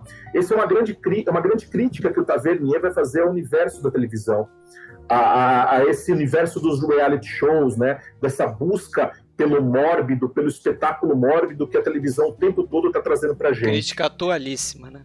Atualíssima, um até filme hoje. muito atual, exatamente, até hoje. Depois, o Tavernier vai fazer um filme que é muito interessante também. Esse filme, inclusive, chegou até a ser indicado ao Oscar de filme estrangeiro, que é A Lei de Quem Tem o Poder. De novo, trabalhando com o Philippe Noiret, e aqui com um elenco gigante, né? Você tem aí a Isabelle Rupert, que está no filme também, uh, e outros atores famosos. Nesse filme, de novo, tratando de questões incômodas, principalmente para os franceses, Aqui ele está falando do colonialismo, né, da África colonialista, dos últimos dias do colonialismo africano na África, perpetrado pelos franceses, isso à beira da Segunda Guerra Mundial. E o Felipe Noiré interpreta um chefe de polícia uh, cínico, que perdeu ali as esperanças, que não tá Como é que é o nome desse? Desculpa, Rafael. A Lei de Quem Tem o Poder. É um filme muito interessante, uh, dos 1983, se eu não estou enganado aqui, o ano. E depois o Tavernier vai fazer o filme que, de todos que eu vi dele, eu vi vários, esse é o que eu mais gosto, foi o filme que eu indiquei para vocês aqui, Grande antes filme. da live, que é o filme Um Sonho de Domingo. Eu adorei isso aí, cara. Maravilhoso. Lindo, lindo. Adorei isso. Eu parêntese para falar desse filme, porque é um filme que eu tenho um carinho muito especial por ele. Eu já tinha lido bastante sobre esse filme antes, eu não consegui achá-lo. Eu só consegui encontrá-lo no mundo da internet, porque ele nunca saiu em DVD no Brasil. E o, o Roger Ebert colocou esse filme entre os 200 grandes da vida dele, né? E eu, eu, já tinha lido a crítica do Ebert, eu procurava pelo filme e não encontrava. E quando eu assisti, eu realmente fiquei de boca aberta, né? Falei, poxa, é, o Ebert tinha razão, o filme é maravilhoso. E ele é um filme curioso, eu revi nessa semana para a gente fazer o podcast aqui, porque também a gente tem uma certa dificuldade de enquadrar esse filme num gênero, assim como a gente tem com a lei de quem a, a, o filme anterior que eu citei, né, a lei de quem tem a lei de quem tem o poder, uh, porque ele é um drama familiar, às vezes ele tem um toque de um filme fantástico, Uh, ele é um filme de memória, é um filme sobre uma família e é um filme que se passa em um único dia. Um dia em que um, eu, um senhor. Eu, né, eu acho que é um filme sobre a morte também. Né? Um filme sobre a morte, Sim. exatamente. Ele é estranhamente melancólico, assim. Ele é melancólico, mas ele não. Ele, ele não chega a ser triste. Eu achei Exato. muito legal esse filme. Exatamente. E, e eu vou além, Fred. Ele é um filme sobre a morte, mas diferente dos filmes anteriores do Tavernier, nos quais você não tinha uma saída muito bem definida, que eram filmes mais amargos, eu acho que aqui o Tavernier ele dá uma saída para o espectador. No encerramento, quando aquele velho homem pega aquela, aquela, aquele quadro em branco e coloca né, ali no seu ateliê para ele pintar aquele quadro em branco, é como se ele nos, nos estivesse dizendo que ah, ele vai morrer, o tempo dele passou, mas a pintura fica, a arte fica, e o quadro em branco é tudo que é possível a gente abrir, né? É toda aquela continuidade que se abre de uma vida. E eu É acho interessante recomeço. esse filme, é o recomeço, exatamente. E o que eu acho interessante nesse filme é que a gente tem a impressão de que ele não está sendo contado apenas pelo ponto de vista daquele senhor. É um filme que ele está sendo contado por diversos pontos de vista. Não, e, e literal, né, Fábio, é, o, Rafael? É, porque ele muda, né? Ele muda o, a posição do cavalete quando ele vai, ele coloca outra, né? Ele mostra é um outro. Agora estou olhando para um outro cara. Literalmente ele mostra isso pra gente. Ele vira o cavalete e vira a tela branca pra gente. E o é. Rafael, eu acho até que isso é retratado até na maneira como ele passa a encarar a morte, né? Todos, é, é, é evidente que aquela família ela tem rachaduras, né? Ela tem suas mazelas e tudo mais. E todo mundo é meio irritadiço um com o outro ali. É o único que decidiu, talvez, encarar a morte é a pessoa que mais tem esses sentimentos todos, é, como é que eu vou, dissolvidos naquela, naquela concepção, né? De que o fim tá próximo. Ele é muito sereno naquilo, ele é muito amoroso naquilo, ele absorve esses problemas, enquanto que todo mundo ainda tá meio irritadíssimo com aquilo tudo, né? Ele encara é. de uma é. maneira serena.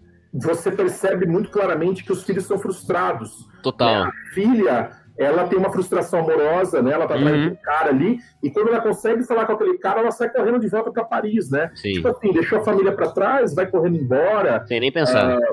É, é não tem nem o que pensar. Não. E, e, o filho é o, é o pintor frustrado, né? Ele teve medo de ser um, um pintor de ser menos que o pai, né? Então, assim, tem uma relação conflituosa com os filhos e que fica um pouco velado. O pai tem uma certa dificuldade em entrar nessa nesse conflito, até porque acho que é um domingo, né, o dia que você quer Sim. falar sobre essas coisas, você está revendo a sua família, você não quer ter problema naquele dia. Então você tenta ultrapassar isso.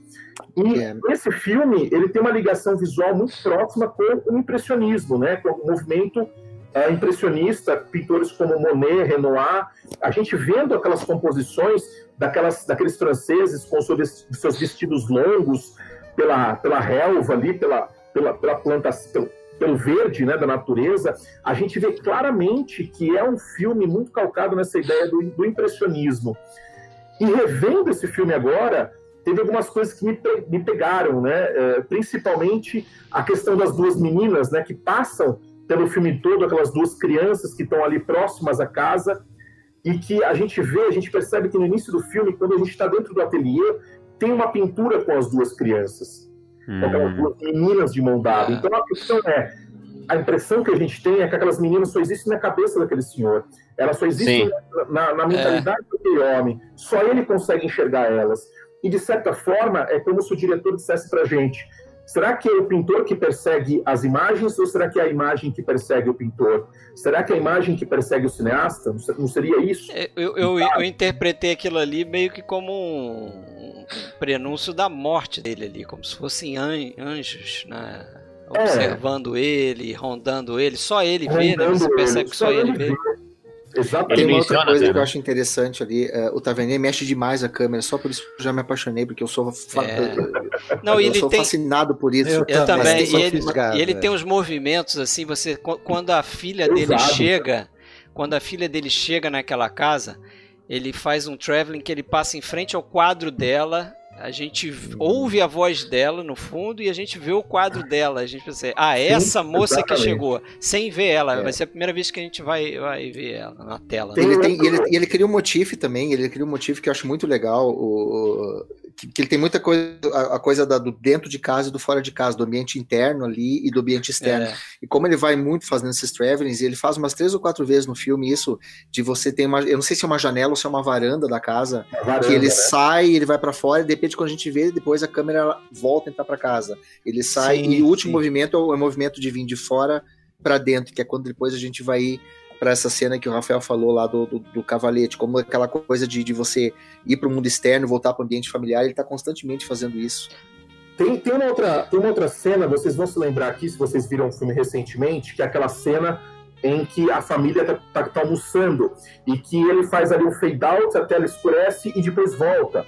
A tela escurece uhum. e depois volta. Isso por duas vezes, até a tela escurecer e realmente a gente ser lançado para fora para uma outra situação. Uhum. E eu fiquei me questionando por que, que ele faz isso, né? Porque ele está quebrando a mágica cinematográfica, ele está é. quebrando a nossa relação com o filme e, de certa forma, ele está nos tirando do, do, do, daquele, daquele uh, digamos, daquele espaço uh, ficcional ali do, do cinema. E eu fiquei pensando o seguinte: se esse é um filme sobre morte, se esse é um filme sobre a passagem do tempo, é como se ele estivesse dizendo para a gente que o cinema está lutando contra o tempo, que aquilo não pode terminar, que aquilo não pode se fechar, que aquele escurecer não vai, não, não vai ser perpetrado né? Mas que ele vai lutar contra o tempo. É como se a linguagem cinematográfica empregada ali ela estivesse confrontando a própria ideia do tempo e uma própria ideia de um fechamento, digamos, redondo daquela cena. Mas não, ele prolonga a cena e ele diz isso pra gente, ele está prolongando aquele almoço ali, aquela refeição em família, até um certo limite uh, que nos tira um pouco desse, desse universo ficcional e nos coloca até um certo incômodo em assistir aquilo. É, mas isso, isso, isso, tem a ver também, porque a gente sempre tende a pensar na morte né, como um evento estanque e súbito, a pessoa morreu naquele momento. E, e a idade avançada, né, é, a velhice na realidade, vai trazendo a morte para a pessoa aos poucos, porque todo mundo vivencia isso com idosos na família, como a pessoa aos poucos vai se desligando das atividades né, e da rotina que todo, da qual todo mundo participa, e de repente você tem ali a sua vozinha quietinha que está sentada num canto e todo mundo, poxa, no domingo vamos lá para encontrar. É meio assim, a pessoa vai se desligando aos poucos até que realmente existe a morte física e pronto, a pessoa. Exatamente. né? Isso, é, e isso, Sérgio, é perfeitamente exemplificado no início do filme, quando ele percebe que ele não consegue mais fazer o trajeto até a estação de trem. Daí ele fica atrasado, né? É, ele não consegue mais. Ele acha que consegue, mas ele não consegue mais fazer. Bom, eu não vou me ater muito mais aqui, que o tempo é curto, mas eu só queria fazer aqui uma observação. Esse filme ele foi baseado num livro escrito pelo Pierre Bost. É, quem é Pierre Bost? Vamos lembrar aqui, o Pierre Bost é um roteirista, ele foi escritor, roteirista, que trabalhou, é, que fez alguns né, roteiros importantes na França é, no período da ocupação, da ocupação francesa e depois também do período da ocupação. O Pierre Bost, assim como outros é, artistas franceses desse período do cinema clássico francês, como Claude André Loirat e alguns outros, é, o Jean Aurenchet, eles eram roteiristas, diretores que mais tarde seriam atacados pela geração da novela vague, né? Quando vem a geração da novela vague, os jovens turcos, Truffaut, Godard, Rivet, eles vão, ah, principalmente Truffaut, né? Eles vão atacar esse chamado cinema de qualidade, que tinha nesses nomes alguns dos seus principais expoentes. Por que, que eu estou falando disso? Porque o Tavernier ele vai resgatar essa geração. Ele vai olhar para essa geração e vai dizer o seguinte: esses caras eram bons, esses caras não eram ruins, como diziam os jovens da novela vague, da Caia do Cinema. E ele vai fazer um filme em tributo a esses caras, que é um filme que esse eu recomendo para quem gosta de cinema, de história de cinema, uh, assista Passaporte para a Vida. É um filme que o, o Tavernier fez, acho que nos anos 2000, e esse filme ele se baseia nas memórias de um cineasta que é pouco lembrado, que é o Jean de Vaivre. Uh, e mostra a relação do Jean com o outro Jean, né? O Jean Aurenchet, que é o roteirista. E esse filme se passa durante a ocupação francesa, a ocupação alemã na França, durante a Segunda Guerra Mundial, e ele mostra a dificuldade uh, e a maneira como os artistas do cinema, dos bastidores do cinema, lutavam para conseguir trabalhar, para conseguir continuar trabalhando num ambiente de ocupação, em um ambiente extremamente politizado uh, e no qual as liberdades eram atacadas. E a criatividade que esses roteiristas, diretores tinham de utilizar para conseguir continuar trabalhando. Uh, o... Pode falar, por favor. O Rafael, eu conheci, eu, eu na verdade vi quase nada do Tavernier. Acho, vou ser bem honesto, acho que o primeiro longa dele que eu realmente vi foi esse, por sua indicação, Sonho de Domingo.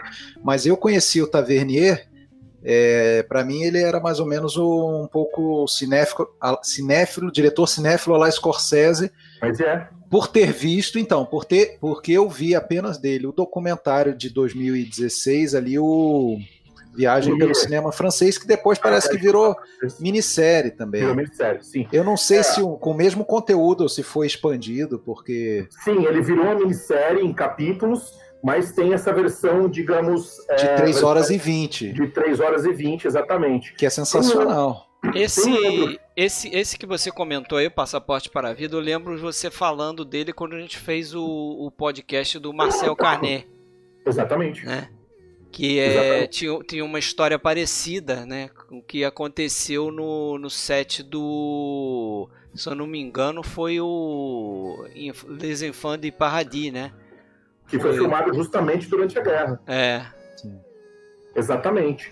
Uh, o Pegando o gancho do Alexandre, que o Alexandre citou aqui o documentário, tem outro. Na verdade, não é bem um documentário, esse filme aqui, ó. Lumière, quando a aventura começa, que é a produção do Tavernier, a direção do Thierry Fremont, e ele traz vários curtas dos irmãos Lumière narrados aqui, uh, e dando uma profundidade, tamanho da, da importância dos primeiros filmes dos Legal, irmãos hein? Lumière. Maravilhoso também saiu em DVD. E para terminar, rapidinho, eu queria indicar aqui outros dois filmes do Tavernier.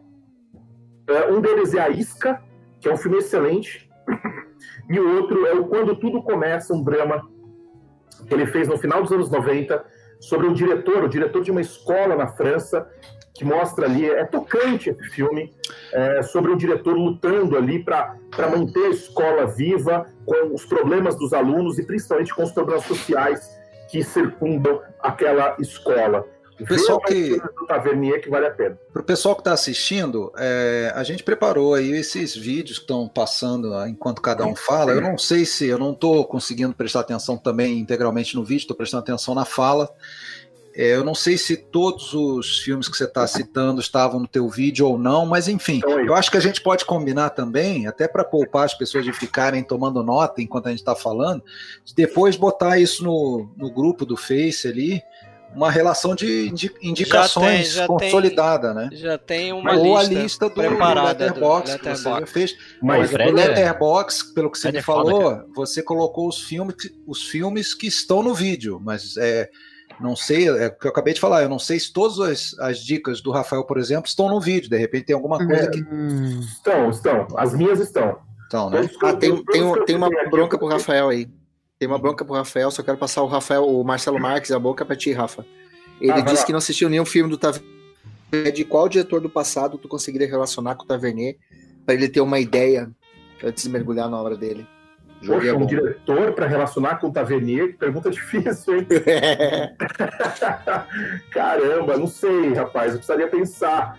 Mas, poxa, não sei. É, é quando eu vendo um filme como Um Sonho de Domingo, eu pensei no Jacques Becker. Talvez eu, eu relacionaria ele com o Jacques Becker, porque o Sonho de Domingo tem aquela passagem da, da, da, da dança ali à beira do rio, me lembrou muito Amores de Apache, que é uma obra-prima né, do Jacques Becker. Talvez eu relacionaria com ele, que eu acho que é um diretor eclético também, que passa por diferentes estilos ali, uhum. uh, mas é difícil, é difícil comparar uh, com outro ali. Uh, o Tavernier tem uma. Eu acho que ele é um diretor pós-moderno que faz um pouco de tudo, né? A pergunta é para mim também. Adorei esse filme, cara. Adorei mesmo. Bom demais, cara. Muito bom. Bom demais.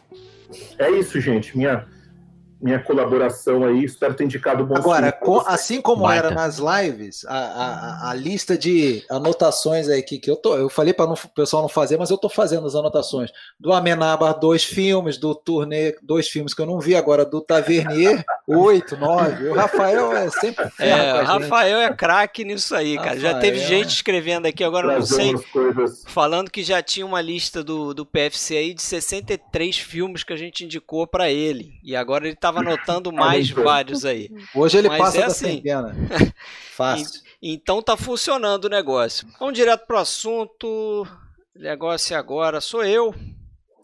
Vamos lá, vamos ver se eu não me atrapalho aqui. Pá, pá, pá. Eu vou falar de um outro diretor clássico período mais antigo aí do cinema, até contemporâneo aí de outros diretores, né? Jacques Tourneur, também do do diretor que o Alexandre vai trazer aqui, vou falar do Jules Dessin. Jules Dessin, assim que se, se chama ele, né? A gente às vezes tem a tentação Dassan. de chamar de Dassan, né? E é até completamente explicável isso, porque talvez ele tenha feito o melhor filme dele, que é o Rififi. É, ele fez na França. E foram os europeus que começaram com essa história de Dassan é, então a gente fica pensando, ah, deve ser um diretor francês, né? Ele tem esse nome, deve ser Jules Dassin.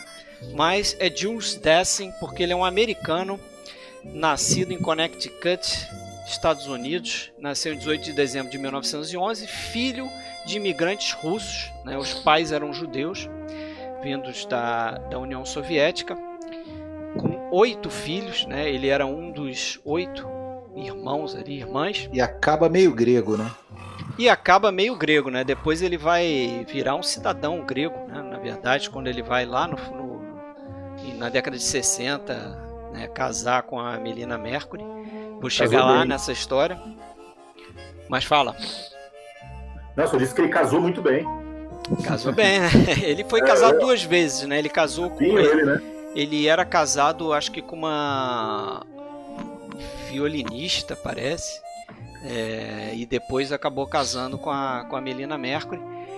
Mas é um cara que estudou teatro. É, em 1934 ele volta da Europa depois de fazer um curso é, de ator e se junta a uma, uma, uma, trupe de teatro nos Estados Unidos, é, chega a fazer algumas peças, mas depois ele descobre que a atuação não era bem a coisa dele, né? Até interessante isso, a gente vai, vai ver ele em alguns filmes dele atuando realmente, não só fazendo pontas, mas, mas assumindo papéis relevantes. Um deles até um papel de protagonista. É, mas é também nesse período aí que ele se junta ao Partido Comunista, Comunista dos Estados Unidos e isso vai dar um problemão depois. Eu vou contar sobre isso. Né? Ele acaba deixando esse partido em 1939, depois que a União Soviética faz um pacto com Hitler. Né? Ele, sendo de, de origem judia, ele repudiava isso e, e, diz ele que ele saiu do Partido Comunista nessa época. Né? Em 1940 ele sai do, de Nova York, que ele vivia no Harlem, e vai para Hollywood. E lá ele começa a trabalhar na RKO, adivinha com quem ele começa a trabalhar? Ele vira aprendiz do senhor Alfred Hitchcock. Hitchcock estava filmando ali o. Só isso. Só isso, né? Ele tava, isso. O Hitchcock estava filmando para RKO Um Casal do Barulho, para mim aí um dos piores filmes do Hitchcock, aquele Mr. and Mrs. Smith. Mas ele vira aprendiz do Hitchcock, aprende muito com Hitchcock, né? Vai ter vão ter muitos críticos aí que, que vão comparar ele, alguns filmes dele com, com outros do Hitchcock. Eu acho que chega a ter uma troca ali de influências, né?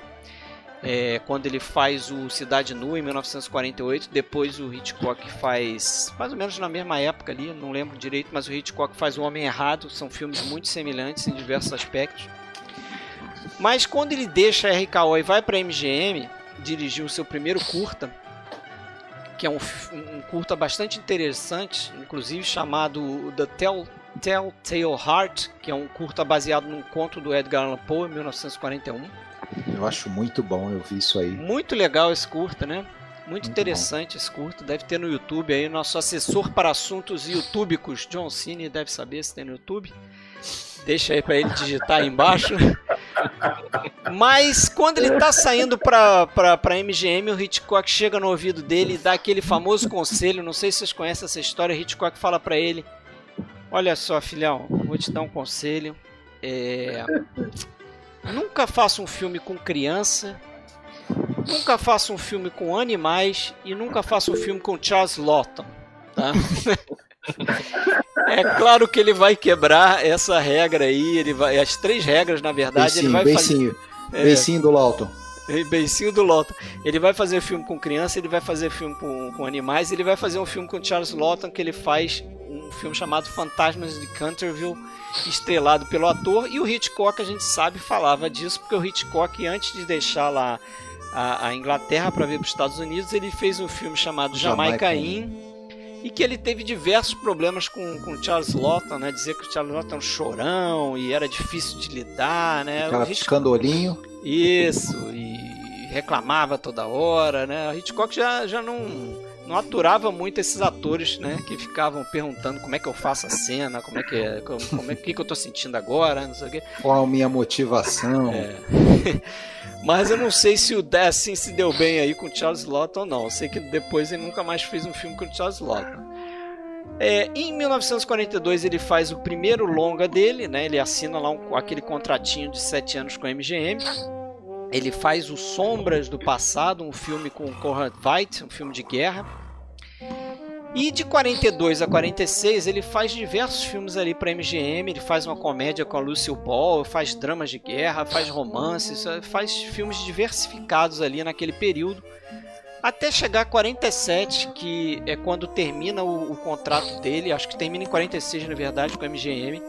E ele vai para um, um produtor independente fazer o que eu considero o primeiro grande filme dele, que é o Brutalidade, o Brute Force de 1947. Quem viu não esquece é, o personagem do Hume Cronin é, interpretando o, o, Capitão Mansey, né? Um cara né? Extremamente sádico, um grande vilão. Tá na lista do, dos grandes vilões aí do, do blog Palavras de Cinema, né? Não, Exatamente. Oh, com certeza, maravilhoso, maravilhoso. Maravilhosa atuação ali, um cara baixinho, né?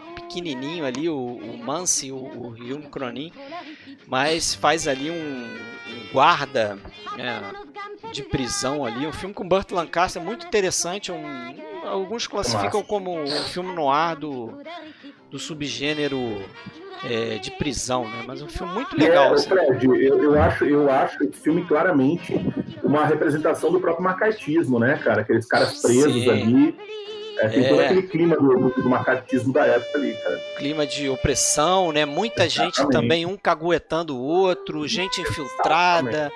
É, que é o que vai acontecer com ele, né? Aí você já deu o gancho perfeito para a história que eu ia contar. que é, é, é, depois na sequência ele faz o Cidade Nua, né? Eu acho que ele faz uma grande sequência aí a partir de 47, em 47 Sim. ele faz o Brutalidade, 48 Mercado ele faz de Ladrões, Cidade Nua, 49 Mercado de Ladrões, o Thieves Highway, outro grande filme também com Richard Conte. É, filmes ali que Tem aquele com Montal, Montalban também, eu acho que é de 50, como é que se chama o com Ricardo tá, Montalban. Segue, não, um não, também. A, é, eu não sei. Ele, em 1950 ele faz Sombras do Mal com Richard Widmar. Sim. Né? Só filmaço. É, é, pra mim. Obra-prima. Você acha obra-prima? Eu acho esse filme. É, eu, eu revi ele recentemente, cara. Eu tive. Eu, eu acho que ele mais, tem uns probleminhas de roteiro, né? cara. É um, um... Eu, eu, eu, acho que briga com o Riff Fim entre os melhores dele, mas eu não é? sei não. Eu acho que eu colocaria em primeiro esse, viu? É, eu já, eu já não gostei tanto do Sombras do Mal. Eu já não gostei tanto. Eu achei que ele tem uns é. problemas de roteiro, assim. As coisas acontecem muito rápido. e Mas é um filme interessante também, né? Um, um baita no ar, assim, a ambientação do filme. Desculpa, Fred, Montalban eu confundi totalmente. Eu lembrei de um filme do Anthony Mann ah, dessa tá. época, mas não tem nada Sim. a ver, desculpa. Não, não tem a ver. Então, o Sombras do Mal, eu até fiquei me perguntando se é, esse problema que eu vi no filme é, foi por conta do, do fato de que ele não chegou a editar esse filme, né? Porque um pouco antes de fazer, de começar a fazer esse filme, o Daryl F. Zanuck da Fox chegou para ele e falou: olha, é, você vai entrar para a lista negra, né? Já já estava ali rolando uma perseguição braba pelo pessoal lá da HUAC, né? Aquela, aquele comitê é, do Senado americano, liderado ali pelo senador McCarthy, para caçar os ameaça vermelha, como eles chamavam, né, os comunistas infiltrados nos Estados Unidos ali e tal. E, e ele fica sabendo, o Julius Dassin fica sabendo que vai entrar nessa lista negra e o Daryl F. Zanuck chega para ele e fala assim: "Ó, só você ainda tem tempo de fazer um filme para Fox, mas eu vou te dar uma dica. Você começa a filmar é, as cenas mais caras né, as cenas que vão demandar mais do orçamento, porque assim o estúdio não vai conseguir te tirar do projeto e vai ter que acabar o filme. Exatamente isso que ele faz, só que pro fim da, do, do Sombras do Mal ele, ele já tem que fugir do país. Né? É, na verdade, ele não tem que fugir do país, mas ele é impedido de trabalhar. Né? Ele ainda fica nos Estados Unidos por um tempo. É, em 1951, a HUAC é, chama ele para fazer um, um, testemunho.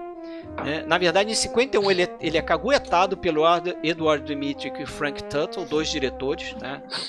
que gostavam de entregar a galera ali. É até famoso esse evento, eles, eles entregam ali acho que 13 ou 14 nomes para esse comitê e o Julius Dassin é um deles. Em 52, aí sim. Eram da turma do Kazan. É, mas era a turma do Kazan. Que é outro também, né, que gostava de dar com a língua dos dentes aí. Não. Mas esse comitê intima ele a prestar depoimento e ele se nega a fazer isso, né, a indicar outras pessoas e ele acaba entrando na lista negra. Em 52 ele ainda consegue um trabalho com a Bette Davis, mas no teatro a Bette Davis monta uma peça e chama ele para dirigir na Broadway, só que essa peça não vai muito para frente. E a partir de 52 ele fica sem o que fazer nos Estados Unidos, ele não tem como trabalhar.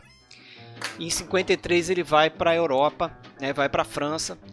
E lá na França ele luta para conseguir o apoio e para fazer o Rififi, né, um filme de 1955, que é um filme que eleva ele, a carreira dele ali na Europa.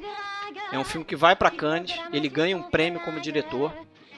É um filmaço, né, cara? Filmaço, Porra. filmaço, um filmaço de roubo, né?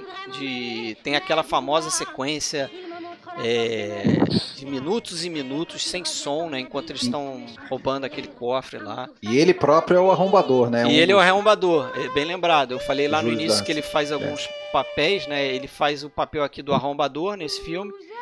E depois ele vai fazer o, o papel no Nunca aos Domingos, contracenando com, com a que seria a esposa dele, a Melina Mercury. Né? Em 55, quando ele está em Cannes, ele conhece a, a, atriz grega. E a partir daí ele praticamente só faz filmes com ela. É, são apenas dois filmes que ele não faz com ela. É, um que se passa no, no Bronx, que é o Uptight, em 1968. Eles não tinha muito como encaixar ela ali naquele filme. E o último filme da carreira dele, ele não faz com a Melina Mercury, mas a partir de. de Qual que é mesmo? O último filme? O último é o. Ah, tá. Um Círculo de Dois Amantes. Círculo de Dois Amantes, com Richard Burton, isso. Uhum. 1980. Você não é, mas em 57 ele faz um outro filmaço que foi o, o filme que eu indiquei para vocês aqui, que é o Aquele que Deve Morrer. É um filme que tem um título francês que é baseado num romance chamado Cristo Recrucificado, de um grego que ele conheceu, né, a obra chamado Nikos Kazantzakis. A última e, tentação de Cristo. Exatamente, esse cara aí ele, ele escreveu alguns livros que viraram filme, né, Zorbo grego, e escreveu também a última tentação de Cristo que virou filme nas mãos do Scorsese. Scorsese. Mas esse é um filme que eu acho estranhamente assim, esse sim subestimado, ninguém quase viu esse filme. É. É, eu acho que ele deve sofrer algum tipo de perseguição, porque ele é um filme que ataca frontalmente o papel da igreja católica. Né? É um filme muito voltado assim para os ensinamentos de Jesus Cristo, né? Mas em contrapartida, o, o vilão do filme é a igreja. É, ele traz, traz a hipocrisia da igreja, Hipocrisi né? Hipocrisia Opa. da igreja. Opa, quase não saiu. é, por trás ali do, de uma situação onde os personagens do, do filme é, vão ensaiar uma, uma celebração ali, a Paixão de Cristo, né? Provavelmente no final do ano, né? É, cristão e eles os, os, personagens daquela cidadezinha eles, eles são escolhidos para representar alguns papéis né? O papel de Cristo o papel da Maria Madalena que é justamente da Melina Mercury tem o Judas e tal. E é interessante como ele ele usa essa representação é, para criar uma história que acontece na realidade do filme ali em que uma, uma série de, de pessoas vem de uma cidade que é atacada pelos turcos e se deseja, é, é, esse grupo deseja se estabelecer na cidade deles, né? E aí que a coisa, o conflito começa a acontecer porque os barões ali da cidade, né? Que tem por trás deles o, o exército é turco. Os sacerdotes do templo ali, né? É, os sacerdotes, exatamente do templo, né? É um começa a dizer, que... opa, não, peraí, aqui não, também não é assim, né? E é bem atual essa situação, conversa com toda essa situação de refugiados, mundo afora. É, né? verdade, né? Você e assim, precisa assim... ver, o William sabe bem, você precisa ver aqui no Sul Maravilha, quando começa a chegar aí o pessoal da, dos haitianos, por exemplo, e tal, né? É. Aí que é a hora de saber que... se você é um cristão, né? Se você segue essa Com religião certeza. aí, agora que é para ver se você é um cristão. E é justamente sobre isso que o, que o filme fala, né? E ele resgata, né? É, Maria Madalena tenta Jesus, aí Pilatos decide o destino é, de Jesus, ele Judas ali, né? briga Sim. com Jesus. Eu achei uma aula de cinema. Tem cenas ali pra mim que são... vão aparecendo na história, né? Sim. É interessantíssimo, né? Os apóstolos, eles só tem dois ali, né? Designados mas os apóstolos se juntam a ele e o cara que interpreta o Jesus assume o papel ali, né? Ele uhum. tem ele, ele tem uma dificuldade, né? Ele tem uma, uma é dúvida é sobre gago, né? entrar né? naquele papel, exatamente. Também. Ele é meio gago, ele tem que vencer essa série de dificuldades. Pô, mas e tem o Jean, Jean Servel, demorei para identificar tem, ele. o Jean né? Servel ali faz o papel do outro sacerdote, né? Que vem do, do grupo lá da, da outra cidade. E tem também o Cal, Cal Moran, né? Que é o cara que, que faz também o é outro da quadrilha. Também. É outro da quadrilha. O Rififi. É um filme interessantíssimo aí. Olha só, eu vi um filme do. Eu vi um filme do, da, da do Dessen. Dessen. É, Olha é, a armadilha aí. Eu vi um filme. Uptight, pô. Eu, não, Uptight, não? O Uptight, né? Isso, aí, que é baseado no The Informer. Não, Informer, eu falei é. rapidamente, que eu falei que a é. Melina Mercury não tá nesse filme. Eu vi esse Mas esse eu não vi. Eu sei que ele é, é baseado no, que é o Informante. é, o Informer é, transposto para a situação racial, né? Isso. Acho que ele se passa no Bronx, né? Isso. Que é onde viveu lá o. É, não chega a ser um né? filme, mas é interessante. Além do Profanação, que eu, que eu acho um filme bem interessante, o Profanação de 62 é. Tem o, o, Anthony Perkins. Isso, mas antes de Profanação, ele faz em 1960, ele faz um outro grande filme dele, né? O um filme que vai levar ele a concorrer a dois Oscars, né? O Nunca aos Domingos. Esse eu não vi. Que é, é, um filme interessante também. Ele contra a cena, ele contra a cena com a Melina Mercury. É né? verdade. É um filme que ganha o prêmio em Cannes também, ganha a Palma de Ouro. E já com a caça às bruxas enfraquecida nos Estados Unidos, eles voltam, ele volta para os Estados Unidos, né? E ele chega a, a, fazer alguns filmes dali, né? E em 62 ele faz Profanação, em 64 ele, 64 ele faz um outro filme bastante interessante que é o Top Cap. Não sei se, não se vocês viram também. É um filme de roubo também e é um filme assim que eu acho que teve muita influência nesses filmes de, de assalto, é, onde a coisa é levada mais num tom cômico, né? Tipo Onze Homens um Segredo. Sabe? É tipo, um filme muito nessa linha. Eternos Desconhecidos. Também, também, né? E é um filme que deu Oscar ao Peter Stinell. É um filme bem interessante, vale, vale a uhum. pena ver, cara. De tá. novo com a, com a Melina Mercury e com o Maximilian Schell também. Filme bem legal. É, em 66 ele se casa com a Melina. Né? Eles passam a morar na Grécia. E, cara, a vida dele é, é, é de ir pro exílio, né? Em 67 tem um golpe na, na Grécia e ele volta para os Estados Unidos. E, e lá eles passam a morar até 74, quando eles voltam finalmente para a Grécia ali, eles conseguem retornar. Eles inclusive foram muito ativos assim politicamente para derrubar o, o, Ele foi bem longevo, regime. né? Ele morreu no... É, ele morreu em 2008. É, né? A menina Mercury morreu antes dele em 73, com 73 anos, desculpa, mas morreu em 94, né? E foi isso, ele morreu de complicações causadas aí por uma gripe em 1 de abril de 2008, com 96 anos, né, na Grécia. Então, esse aí é o Julius Dessen. Eu acho um diretor que a gente lembra de muitas coisas, mas a gente acha que talvez não, não tem essa, essa ideia.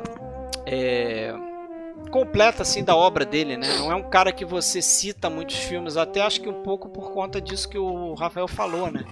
É mais um desses diretores que trabalha com muitos gêneros e não tem muito uma característica autoral. Então, às vezes você tem que ficar lembrando: ah, não, é, foi ele que dirigiu Sombras do Mal, foi ele que falta, dirigiu. Falta uma, falta uma coesão entre os filmes, né? Você é. acaba meio disperso. Você tem que lembrar: ah, esse também é desse, esse também é.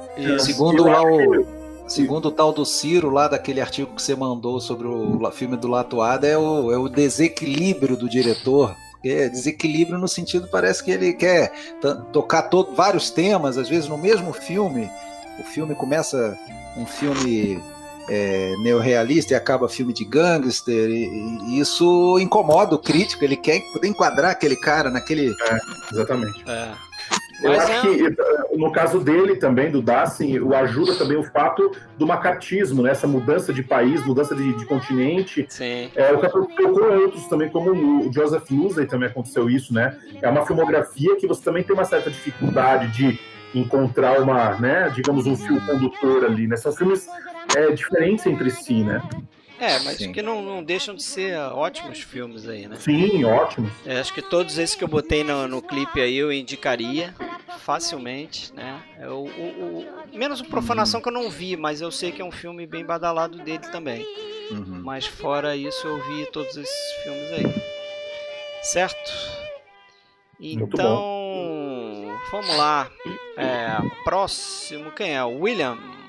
William. William de Andrade. Vambora. O que, que você traz aí pra gente, William? Eu vou trazer um diretor Surpresa, britânico. ninguém sabe. Ninguém. Quem, né, quem pegou a live fazendo... agora não sabe.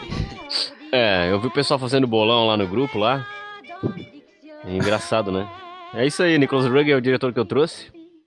E é um cara que eu acho interessantíssimo, assim, eu sempre gostei muito da pegada dele, assim, dos, dos filmes dele. É, é um cara, nasceu em Londres, né, em 1928, britânico. É, começou ali a carreira trabalhando no cinema como diretor de fotografia, né, vale destacar aqui dois trabalhos excelentes aí que ele fez, que foi o Longe desse Insensato Mundo, do John Schlesinger, e ele é o diretor de fotografia do Fahrenheit 451, né? Isso. Maravilhosa Truffaut, né? adaptação né? aí do livro do Ray Bradbury, Pelas Mãos do Truffaut. Que, aliás, uma das coisas mais incríveis desse filme é justamente a fotografia, porque tem umas sacadas geniais nesse filme aí.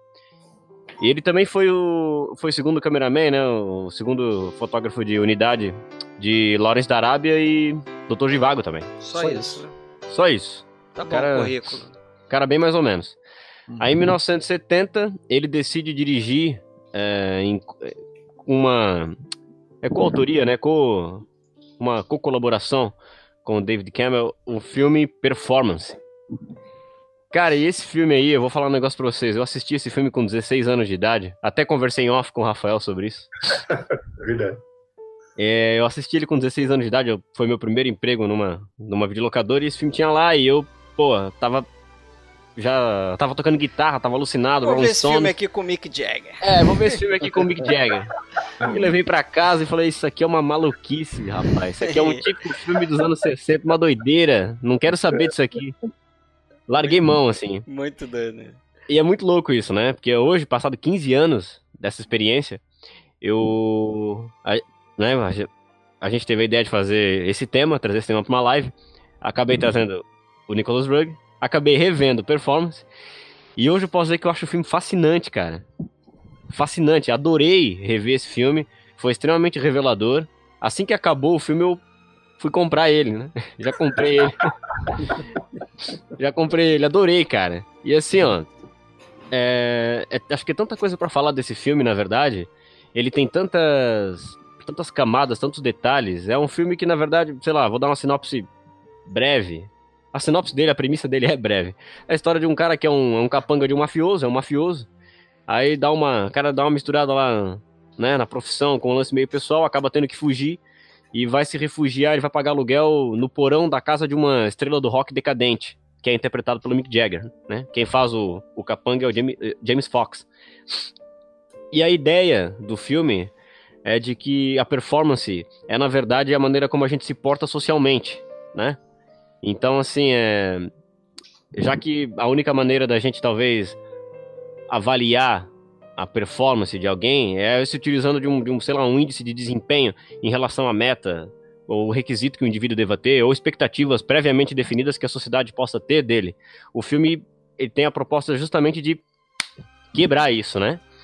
Tem até tem, tem uma frase que eles falam direto é, no filme que é: Ah, você ama o que você faz? E aí tem essa coisa, né? O cara, ele tira vidas, assim. Ele é o cara que vai fazer o serviço sujo. E ele diz que ama o que ele faz. E lentamente esse cara vai abdicando da personalidade dele e vai assumindo a personalidade do Turner, que é o Mick Jagger. O cara meio que se confunde naquilo, vai se amalgamando. E esse filme, cara, eu acho que o Nicholas Ray, ao longo da carreira dele, é, é, é, acho que é, facilmente pode-se fazer essa relação.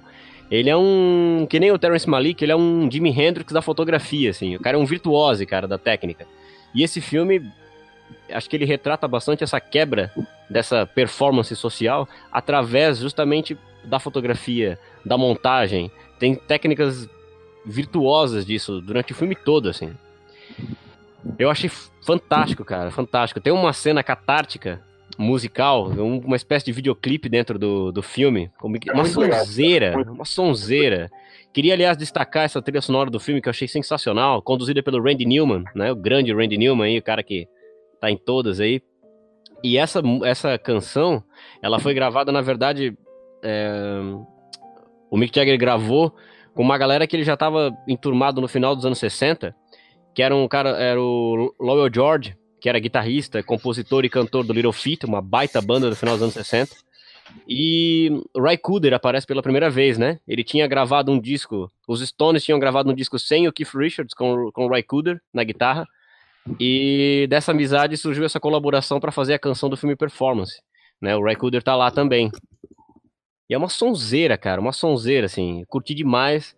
Eu achei um baita filme, assim. E eu acho que hoje em dia. E é, é engraçado que foi um filme que foi tão fracassado na época. Ele foi xingado, assim, na época. E aí ele foi lá pra, pra Austrália para fazer o próximo filme dele. Que esse foi o filme que eu indiquei pros rapazes aqui que é Walkabout. Walkabout. É. Eu não sei se alguém assistiu aqui Performance, se alguém quer comentar alguma coisa, Rafael, não sei eu se assisti, quer. assisti, achei uma loucura também esse filme. É uma doideira. Pô, reveja, cara. Reveja, sério. Eu, eu acho curioso o do Reagan a, a propensão dele em filmar com músicos, né? Ele Exatamente. Faz filme com, com Mick Jagger, faz filme com o David Bowie, faz filme com o Art, Art Garfunkel. É. é, curioso isso. Se bobear, Enfim. tem mais aí. Ah, deve ter. Mas é... o Walkabout eu achei interessantíssimo. Então, o Walkabout foi a minha indicação tá revendo, rapaz. Na verdade. É, eu assisti também há muitos anos atrás e fiquei encantado dele, né? com esse filme. O é, filho o dele é o garotinho. É o menininho. Que é a história aí, vou dar uma breve sinopse para quem tá assistindo. É a história de um de dois adolescentes que são deixados, na verdade, num, num deserto, depois de o pai ter dirigido aí até acabar o combustível. E num acesso de loucura, não sei se era planejado ou se foi uma doideira momentânea, ele tenta matar os filhos, né? E as crianças acabam fugindo. Uma cena incrível, na verdade. Ele lá tentando matar as crianças, aquele carro pegando fogo enquanto toca Gasoline Alley do Rod Stewart, faixa título do disco dele de 1970. Sensacional, cara. O filme começa muito bizarro, né, cara? Muito Sim, ele é baseado. É, ele é baseado no livro da Daphne du Maurier, né? Que foi aí bastante adaptada pelo Alfred Hitchcock, né? Jamaicaninos, Rebecca, é, Os Pássaros. E. E o que, que eu ia dizer? Mas eu acho é... legal essa pegada, William, de. Ali me parece que faz aquilo porque ele deve ter falido, alguma coisa assim. Questão é. material, né? E é muito legal porque seria o ponto de partida para uma jornada em que você sobrevive sem nada, né? É, Sim. Eu falei, pô, eu falei com o William que eu assisti esse filme por conta da. Na verdade, esse filme já está na, na minha fila há muito tempo, inclusive o William já tinha colocado ele na. Já tinha citado, acho que entre os Coringas ali na live do, dos Já, já, 70. é verdade. Eu já estava em dívida. Eu e falei agora, desse filme. Eu, agora eu fui atrás de assistir, cara para mim esse não é um não é um filme bom assim é um evento é algo que tá no outro nível assim de, de sensacional né cara evento é, em, em, que você você não consegue entender por exemplo o que, que deu lá no pai por exemplo mas é o tipo de coisa que não, não, não vem ao caso não importa pro, pro que a gente está vendo ali né? ainda assim eu queria acrescentar uma coisa é, o William disse fez uma interpretação dessa cena inicial né o Fábio também aqui colocou uma outra Concordo, Alexandre, acho que também não precisa explicar, mas partindo do ponto que aquele filme começa na cidade, né, naquele, naquele ambiente urbano, eu acho que o que explica a loucura do pai é a própria cidade, né? Esse próprio mundo urbanizado que é o contraponto ao mundo que os meninos vão encontrar, né? Que as Sim. crianças vão encontrar. Então, o que enlouqueceu aquele pai, na minha opinião, foi a própria cidade, foi esse mundo moderno que a gente criou pra gente, né? Ele bebia, ele bebia, né? O filme faz isso, né? Pois é, Aquela é, mas é, é, é, é, muito diferente do restante. Não, eu acho estranho, assim, que essa, nessa cena, é que ela me pegou, pegou de surpresa, porque ele, ele começa a ver uns documentos, quando ele tá no carro, ele tá vendo alguns documentos ali, você tenta interpretar aquilo, o que, que ele está lendo, e de repente né, é muito interessante. não vou contar muito para não estragar. Mas aí ele parte para um outro tipo de ação, né? E eu, eu fiquei curioso, assim, ele, ele propositalmente, imagino, ele não se dá muito ao trabalho de explicar o que, que eles estão fazendo, porque eles estão na Austrália, só que eles são ingleses, Sim. né? Tem um momento Sim. que a menina fala isso. Pro, Ela fala pro aborígene lá, né? Ó, oh, nós somos ingleses, nós somos ingleses. É, onde é que fica Adelaide, né? Então eu não, eu, assim, não fica explicado se ele tá, se a família estava numa viagem, negócios do pai ou não. Eu só achei interessante que eles têm alguma condição ali, bastante condição, provavelmente. Sim. Porque eles estão num, num prédio. Eu acho que eles vivem lá. Eu acho que é, talvez vivam. Eles, eles, escola, né? eles estudam lá, né? Isso, ah, é, é verdade, eles estudam lá. É, mas assim, eles moram num prédio com piscina, que eu imagino que não seja algo, né? Muito normal naquela época, assim, de ver ser gente com posse, né, e tal. Mas o ponto de partida para essa longa caminhada é, é, é, fantástico. E como a filha reage, né, ao que aconteceu.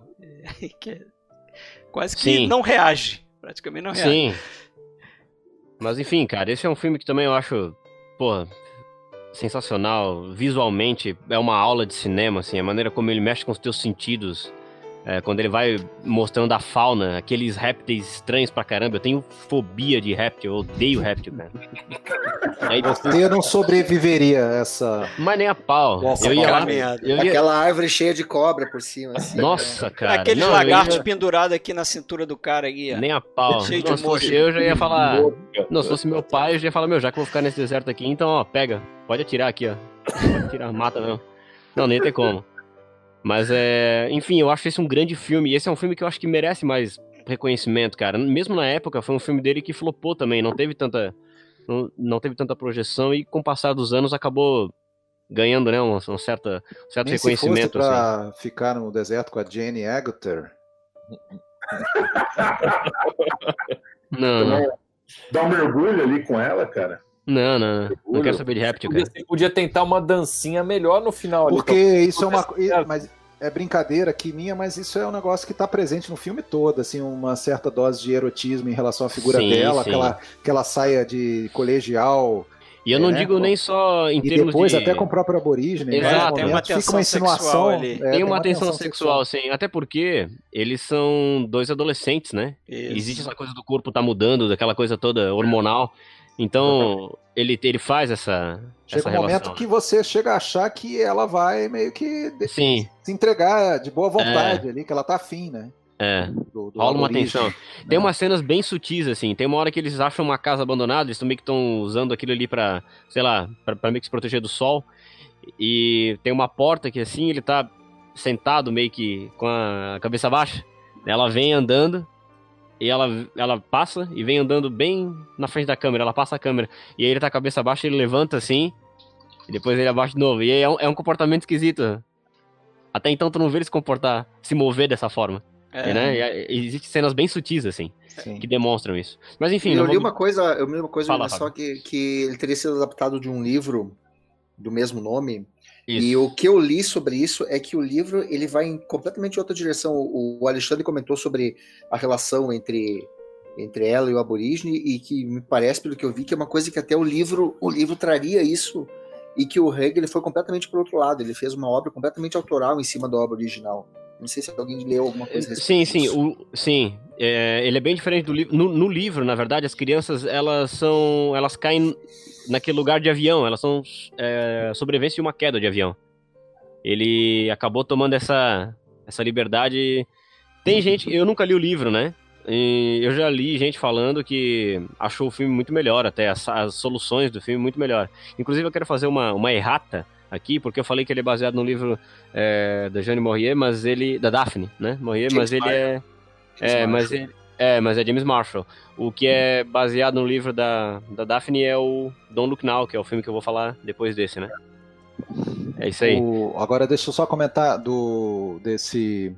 Na, na, abertura do filme tem aqueles créditos que explicam o que, que seria o conceito do walkabout, né? Quando o, o aborígene, adolescente, é deixado. Isso. Então, me parece que aquele rapaz ali, ele tá passando pelo walkabout Sim, dele. Tá passando né? pelo walkabout. Tá passando pelaquela aprovação o... dele.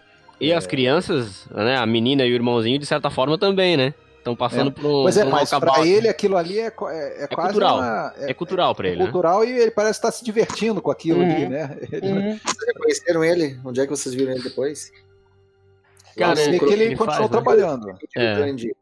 Onde? Aonde? Crocodilo Dandy. Crocodilo Caramba, Dandy. meu. E caraca, hein? Não, essa última vez que eu vi esse filme foi nos anos 90. Nunca mais vi. Mas segue aí, William. Vamos lá. É, esse, o próximo filme, que daí sim foi o primeiro sucesso comercial dele, Eu não vou falar muito desse filme, que é o Inverno de Sangue em Veneza, porque o Fred já indicou ele numa das lives e também falou dele na live dos anos 70. É um baita filme, esse sim, né, baseado no livro da Daphne de Maurier. É um filmaço e é, uma coisa curiosa, acho que o único filme do, do Nicholas Roeg que não tem uma cena catártica envolvendo sexo é Walkabout, né? E esse filme do dele, que é o Inverno de Sangue Veneza, é famoso também por ter a cena de sexo mais longa da história, né?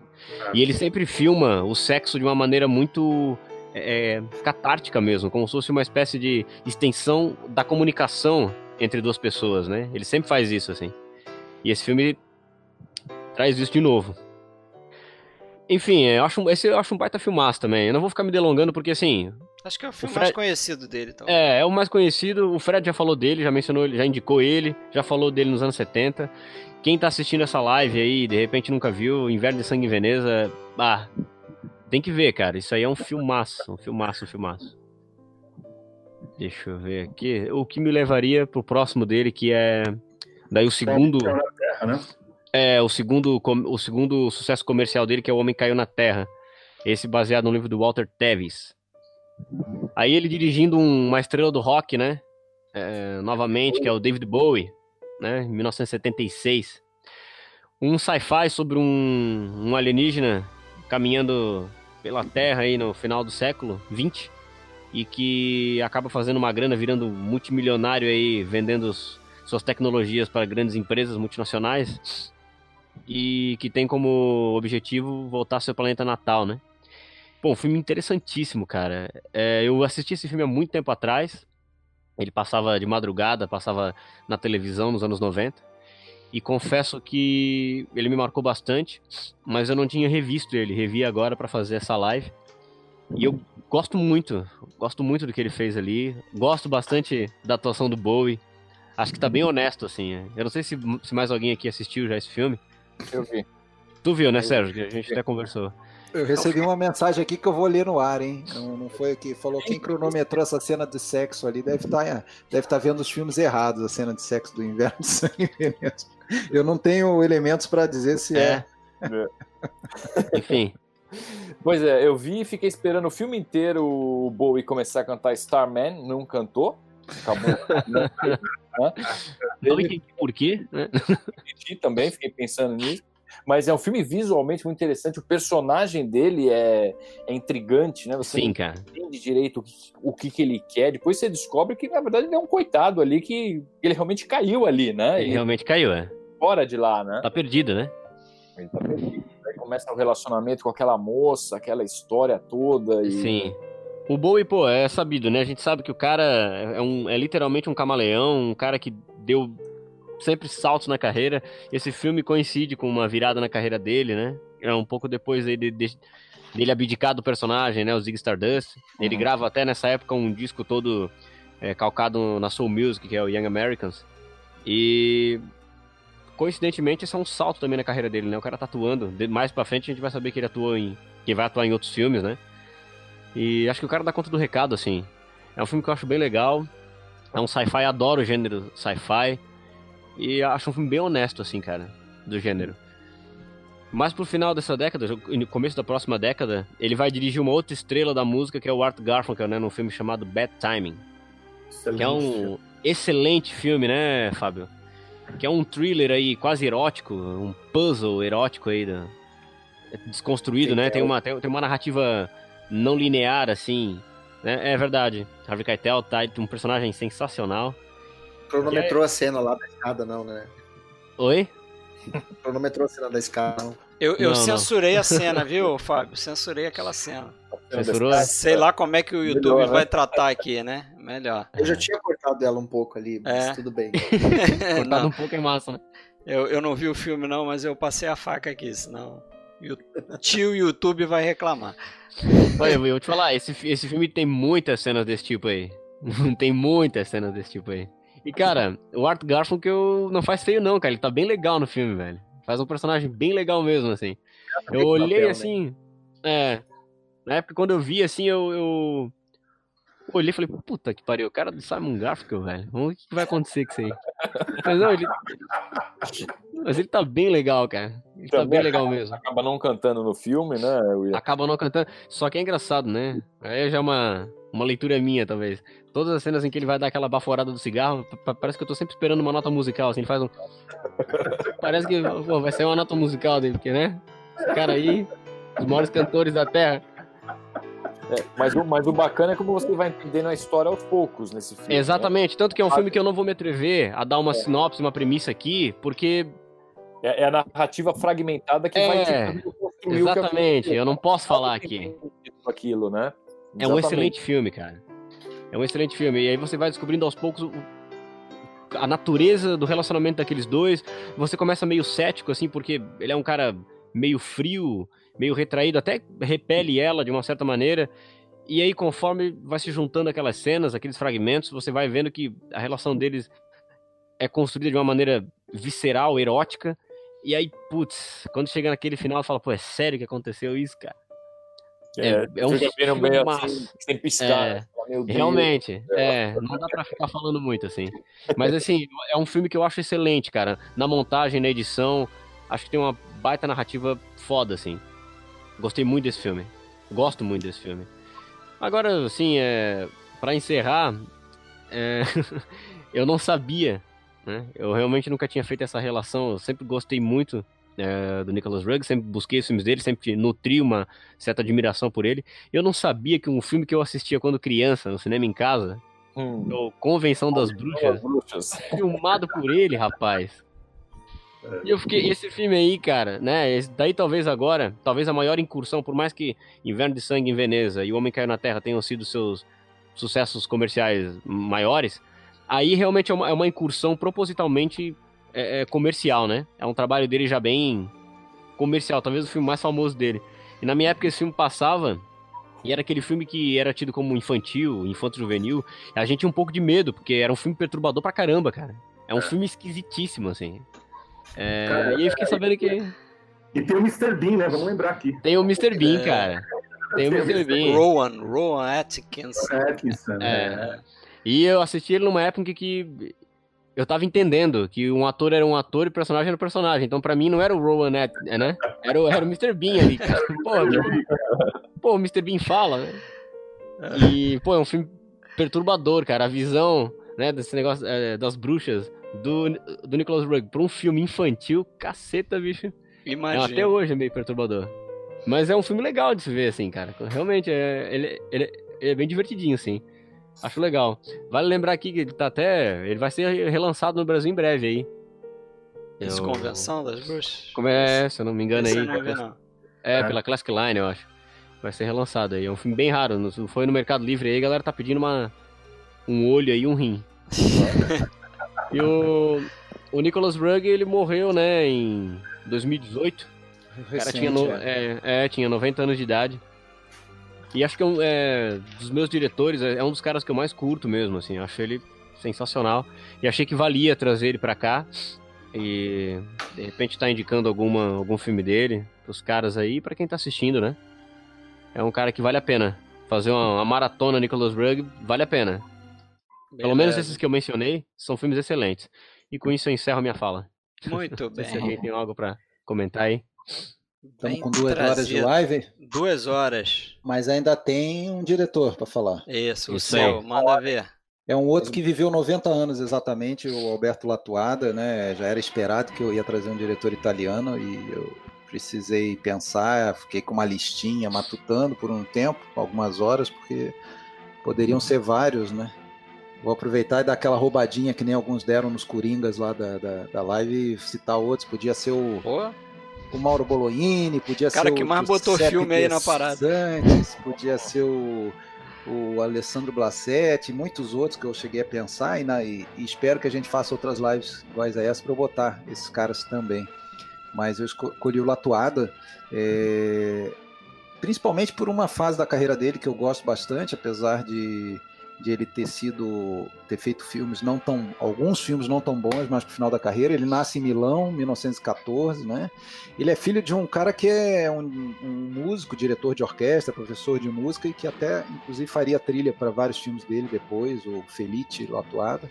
É, aliás, ele, como outros diretores aí, tem a sua família é, trabalhando junto como equipe. A irmã dele, Bianca Latuada, foi assistente, foi diretora de casting aí praticamente toda a carreira dele também. Além dele ter casado com uma atriz que te, te, te, eu acho que foi praticamente a, o único amor da vida dele. Se casaram em 45, e, um casamento aí que durou 60 anos até a morte dele, né, em 2005 foi a Carla Del Poggio, que está em quatro filmes dele do início da carreira.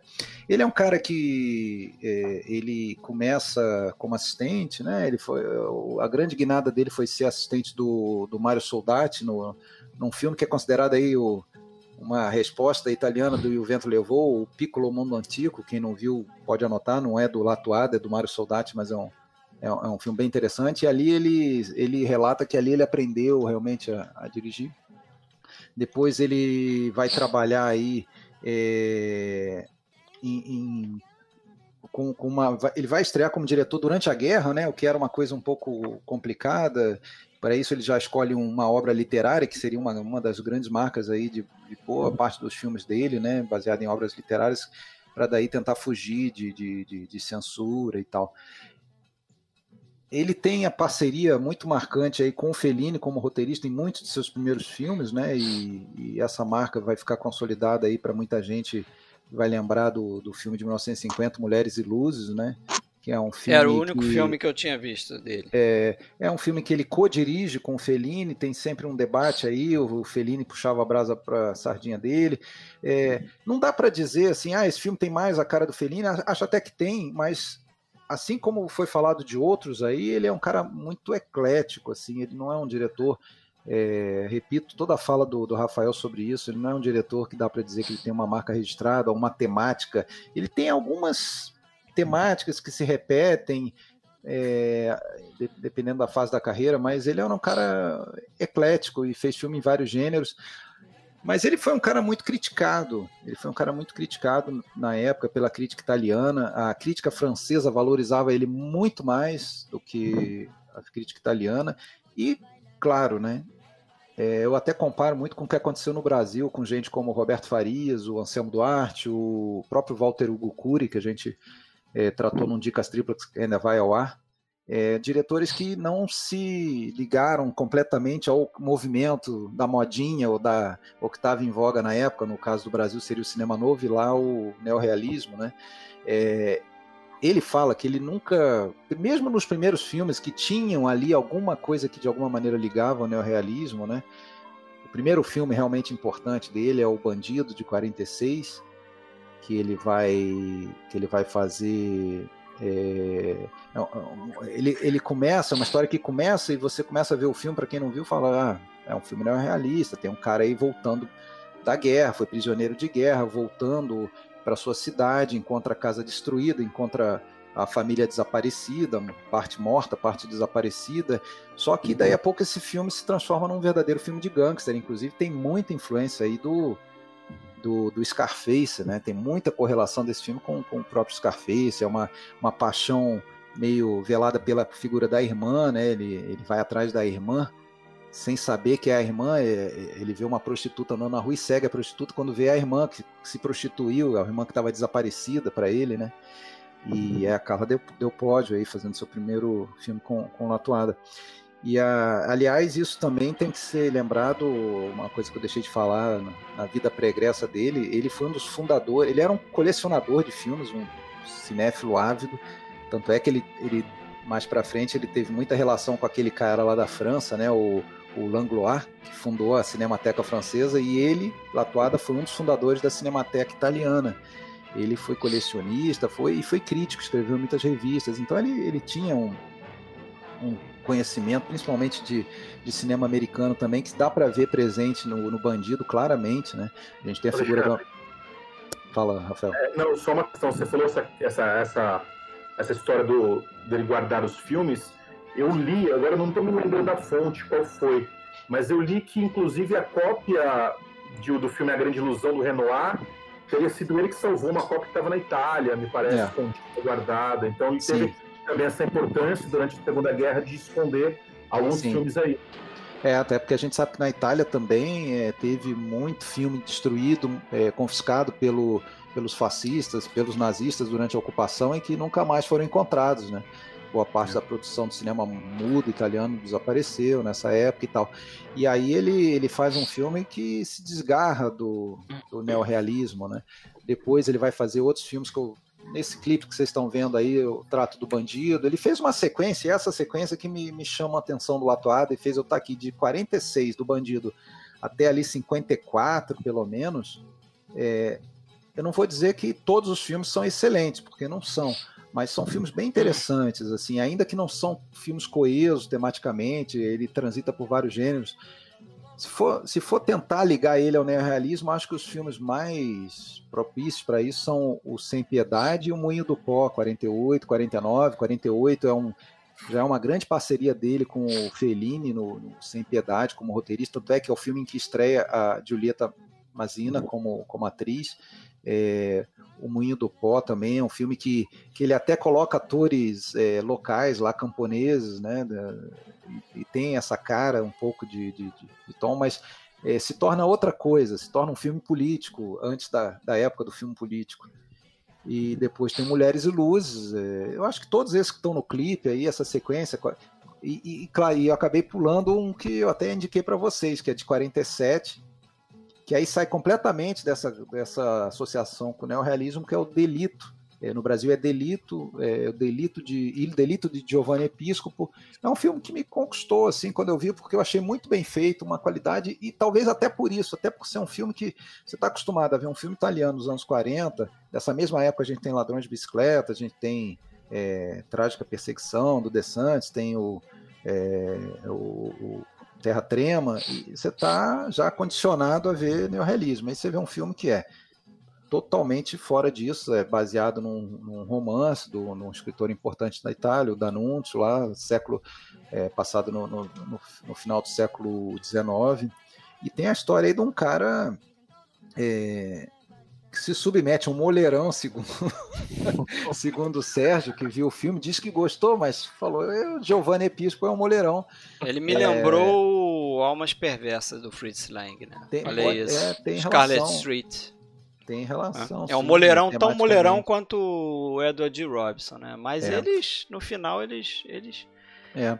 E, e é interessante bicho. porque é um filme que ele é contado, a história é contada é, em flashback, né? É, é naquela situação que você já, conhe, já começa, até pelo título, sabendo que o personagem é, fez alguma cagada, se deu mal, né? É, cometeu algum delito e ele explica essa derrocada dele, né? Um personagem que já começa destruído de alguma maneira. Ele vai contar e essa é a grande vingança, a grande redenção dele. Ele conseguir recontar tudo que aconteceu agora entendendo como que ele estava sendo usado o tempo todo, porque durante a história que a gente vê ele contar, ele era um bobalhão que não que não conseguia alcançar que estava sendo usado, que estava sendo é, feito de idiota, né? Eu acho legal, eu, eu conheci o Latuada com o Alexandre, eu vi três filmes dele, os três indicados pelo Alexandre, e que tu comentou Mulheres de Luz, também a influência do Latuada na carreira do Fellini, né? Sim. Do, do, do, do, Mulheres de Luzes, que foi a primeira. Eu até comentei, eu vejo mais Fellini no Mulheres de Luzes do que o que eu conheço do Latuada. Sim, até Mas pela também... É questão do espetáculo, né? É um, é um filme que bebe muito na questão do avant, avant espetáculo, né? O teatro de revista italiano. É...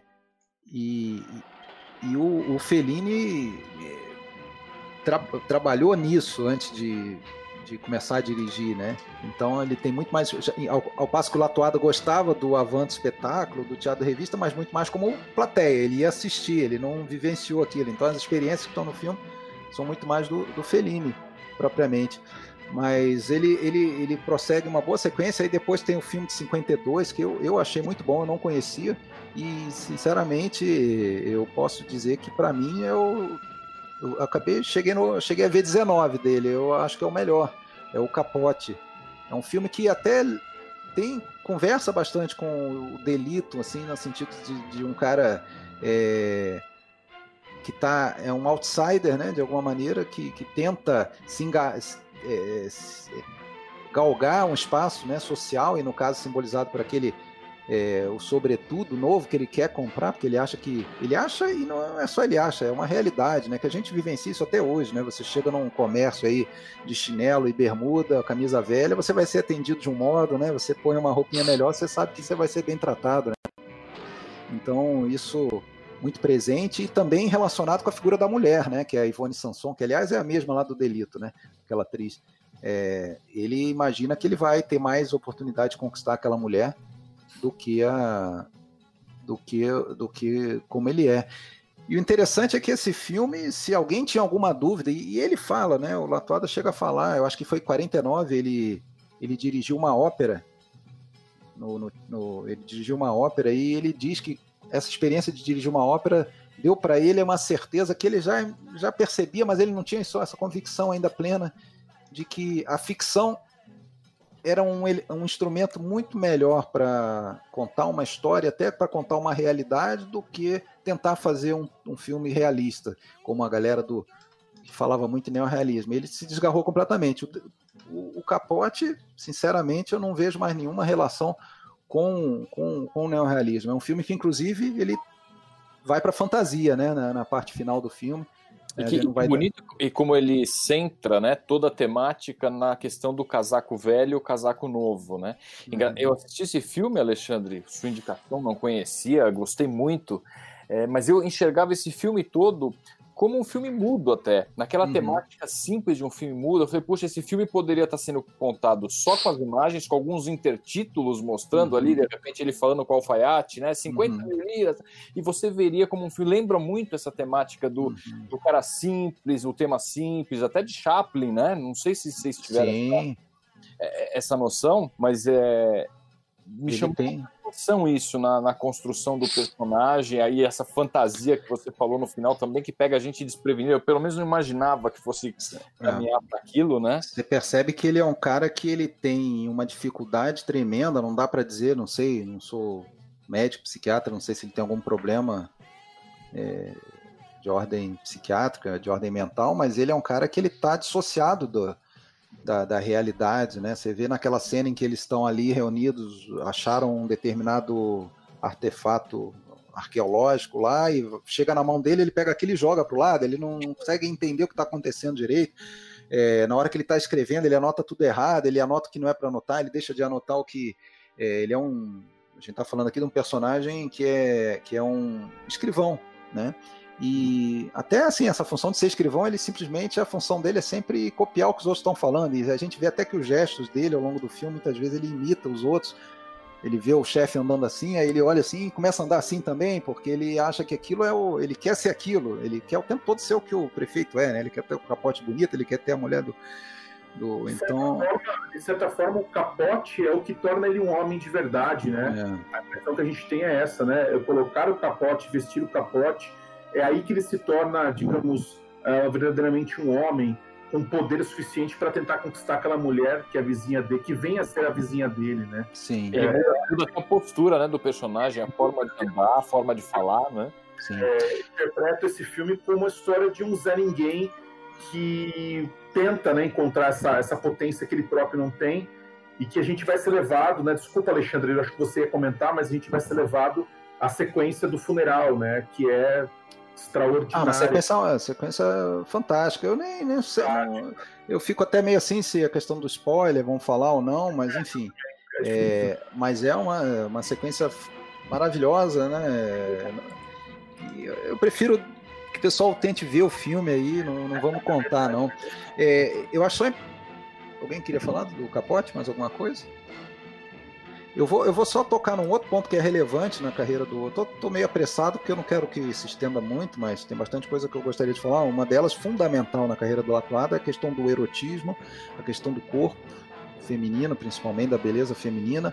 Em muitos casos da, da, da jovem, da adolescente que se descobre, né, a descobre a sensualidade. Isso já aparecia em alguns momentos, mas isso é, de certa forma vai se consolidar aí a partir de, de do, dos filmes seguintes, 53 ali, tem um, Tem, tem um filme chamado A Loba, depois tem um outro chamado a Passado, Passado que Condena, La Espiadia, que eu acho um filme muito bom. Eu nem botei no, no clipe, até por esquecimento, mas é um filme bem interessante, que, que, que, que, é um verdadeiro tratado contra a hipocrisia da burguesia. Em vários filmes dele ele toca nisso, a hipocrisia da sociedade mesmo, que é uma, uma, uma mulher que é uma prostituta, e que tem uma filha que fica num convento e ela pega a filha para um, um, um, período de férias no, num, num balneário chique na, na, na, na, fronteira lá, quase com a Riviera Francesa, e depois que descobrem que ela é uma prostituta, as pessoas todas que estão lá, os ricos, né, ela passa a ser, nossa, todo mundo olhando torto para ela e tal. Até que um, o dono da cidade lá se encanta por ela e resolve fala: olha, tua única chance é ficar comigo. Ela acaba cedendo, a partir daquele momento todas as portas se abrem, ela passa a ser respeitada. É um, um, um filme bem interessante nessa crítica, chamado Passado que Condena, La Espiadia. Depois ele vai fazer outros filmes interessantes nessa temática do, do erotismo, né? o Guendalina, que é a descoberta do amor, né? adolescente, o, o, a noviça proibida, filme que eu achei bem interessante, vi uma cópia muito boa aí com Belmondo. É... E depois ele vai começar daí a fazer. Ah, tem um filme importante dele, dos anos 60, que eu gostei bastante, que é o Mafioso, com Alberto Sordi, e tem a Norma Bengel, a nossa Norma Bengel, aí na, que ela fez uns três ou quatro filmes nesse período ali de 62. A gente até comentou disso outro dia, né, Fred, quando a gente fez o Dicas Triplas. É, a gente ela falou um pouco dela, um, deles, aventura um deles, italiana dela. Um deles foi o Mafioso, que ela faz com o, com o Latuada, ela faz a mulher do. E é um filme que tem uma, uma coisa muito interessante do Alberto Sordi, que eu acho sensacional, e ele é um, um operário todo regrado, né? todo racional, ele trabalha como cronometrista dos tempos na, numa fábrica, só que ele só está ali, ele é da, da Sicília, ele só está ali porque é, os contatos dele lá da máfia, né, conseguiram um, um emprego para ele, né? Mas aí ele é convocado para ir lá nos Estados Unidos, lá em Nova York, e matar alguém. Como ele é um cara que ninguém, de quem ninguém suspeita, né? Então eles enviam ele para os Estados Unidos dentro de um caixote. É, é, bem interessante. E depois ele retoma a vida normal, né? Mas é toda essa essa inadequação de um cara que é todo certinho para ter que, que ir para aquele mundo brutal do crime, depois voltar e com, e com aquele tom humorístico do, do no meio, é um, um, filme interessante. E depois ele começa realmente a enveredar para comédia italiana, é, com filmes até é, carregando na, nas tintas do erotismo, né? E culminando aí com, para mim, um, um, filme dos mais tardios dele que eu vi, que é o de 78, né? Que é o, o Così Comecei, eu acho que é Tentação Proibida, que ele praticamente lança Natasha Kinski, né? Já tinha feito filmes antes, mas não de tanta projeção. Inclusive, ele lançou várias atrizes aí, beldades ao longo da carreira dele. Dá para dizer que a, aquela Catarina Spack também apareceu justamente no, no Dolce Engane. Mas o, esse filme é um filme interessante e toca num tema dos mais. É, é, das maiores aberrações temáticas aí que a gente possa ter, né, que é a questão do incesto, né? Então, é, tem o envolvimento do Mastroianni, por si só já é uma situação, né? Um cara de 55 anos com uma, uma adolescente, uma, uma ninfeta, que é a Natasha Kinski, até que lá pelas tantas é, ele se vê diante da possibilidade, ele não tem muita certeza de ser o pai dela. É, e aí a coisa já está meio avançada. E é um filme interessante, acho que, que vale a pena. E, e o que sempre pesa muito para mim tem a trilha do Morricone. Ele morre em 2005, Latuada. Ele deixa cerca de 40 filmes. Ele chega a dirigir aí minissérie para TV. A última obra dele foi em 89, num, num filme aí com 12 episódios, 12 registas, 12 diretores para 12 cidades. Foi um, um, filme aí que antecipou as 12 sedes da, da Copa de 90, né? Ele dirigiu o episódio de Gênova, se não me engano. É, morreu aí com 90 anos. E é um diretor que, se não é do, do nível de um, do próprio Fellini, de um próprio Antonioni, Rossellini, é um diretor que tem bons filmes é, e que passou a ser mais respeitado ao longo do tempo, vendo em retrospectiva a sua carreira. Ele que foi muito criticado na época por, por não estar dentro do neorrealismo, assim, com, com tudo. Né? Mas merece merece ver, que se veja alguns filmes. Se eu puder destacar é, três filmes aí para ver, eu, diria o Delito, o Capote e o a, é, a Noviça Proibida, eu indicaria também. Ah, e o Mafioso 4, pronto. Tá dito. Beleza. Esse aí é um que eu tenho que conhecer. Como eu te falei, só tinha visto um filme, vi agora o segundo aí, o Delito, indicação sua. Gostei. Bastante. Ah, só, só uma coisa que eu me lembrei.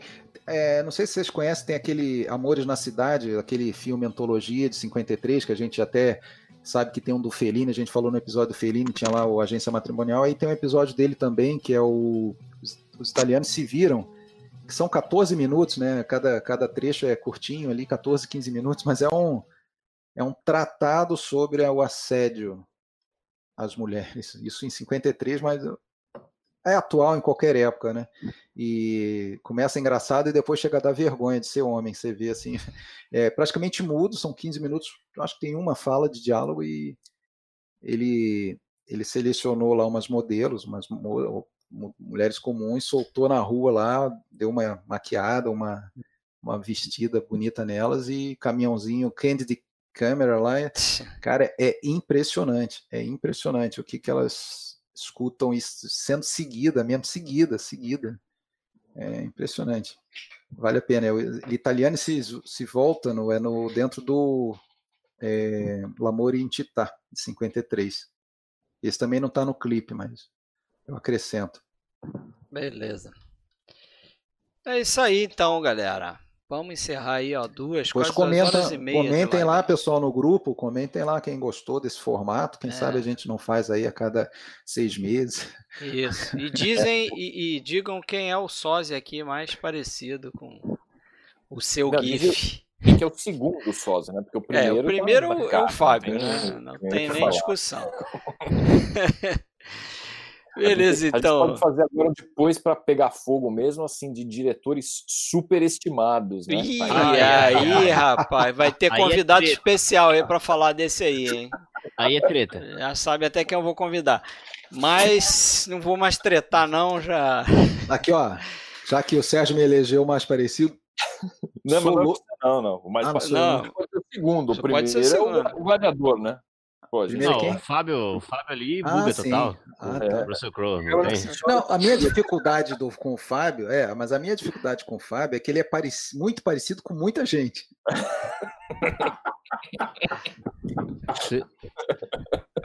Não, o pessoal não sabe o que é o William, o Hermes e Renato aqui, então eu vou deixar quieto isso aqui. É, vai ser o intervalo da próxima live, vai ser o William fazendo o papel de Hermes e Renato aí. Mas vamos lá então. Soloso é um tem... tiro na cabeça. Pá! Os bastidores aí. Se o pessoal pudesse ver os bastidores disso aqui, ó. É, qualquer dia a gente faz a live. Tem um tema aí anotado aí sobre os bastidores do podcast, né? Quero ver quem vai coletar esse material Vamos aí. Vamos ver. Meu senhor. Vai abrir, abrir a caixa de Pandora aí. Vamos ver. Meu Deus. se, Mas... se, se o pessoal soubesse o que a gente comenta sobre os comentários deles, não, isso aí vai vazar Para, algum dia aí, a galera vai saber. Como é que é aquela, como é que é aquela, aquela fala famosa sobre os, os bastidores da Copa de 98? Ficariam enojadas. É isso então, galera. Já falaram demais aí. Vamos, vamos. Mês que vem tem mais, né? O último sábado. Pessoal, brincadeira. Último sábado é, de todo mês a gente pretende fazer, né? Então vamos aí pensar no próximo tema, certo? Dia primeiro tem episódio novo, tem que editar ainda, falando nisso. Né? Não foi editado, vou editar. Mas é isso, boa noite então, para quem ainda está aí. Boa noite, pessoal. Obrigado aí quem assistiu. Quantos, quantos estão presentes? Agora Obrigado 45. Aos... Mas já 45. foram 60 e poucos, 64, sei lá. Cheguei via 64. Amo Beleza? Vocês. Valeu. Um abraço. Valeu, galera. Abraço. Valeu. Até mais. Valeu, América. Valeu. Tchum.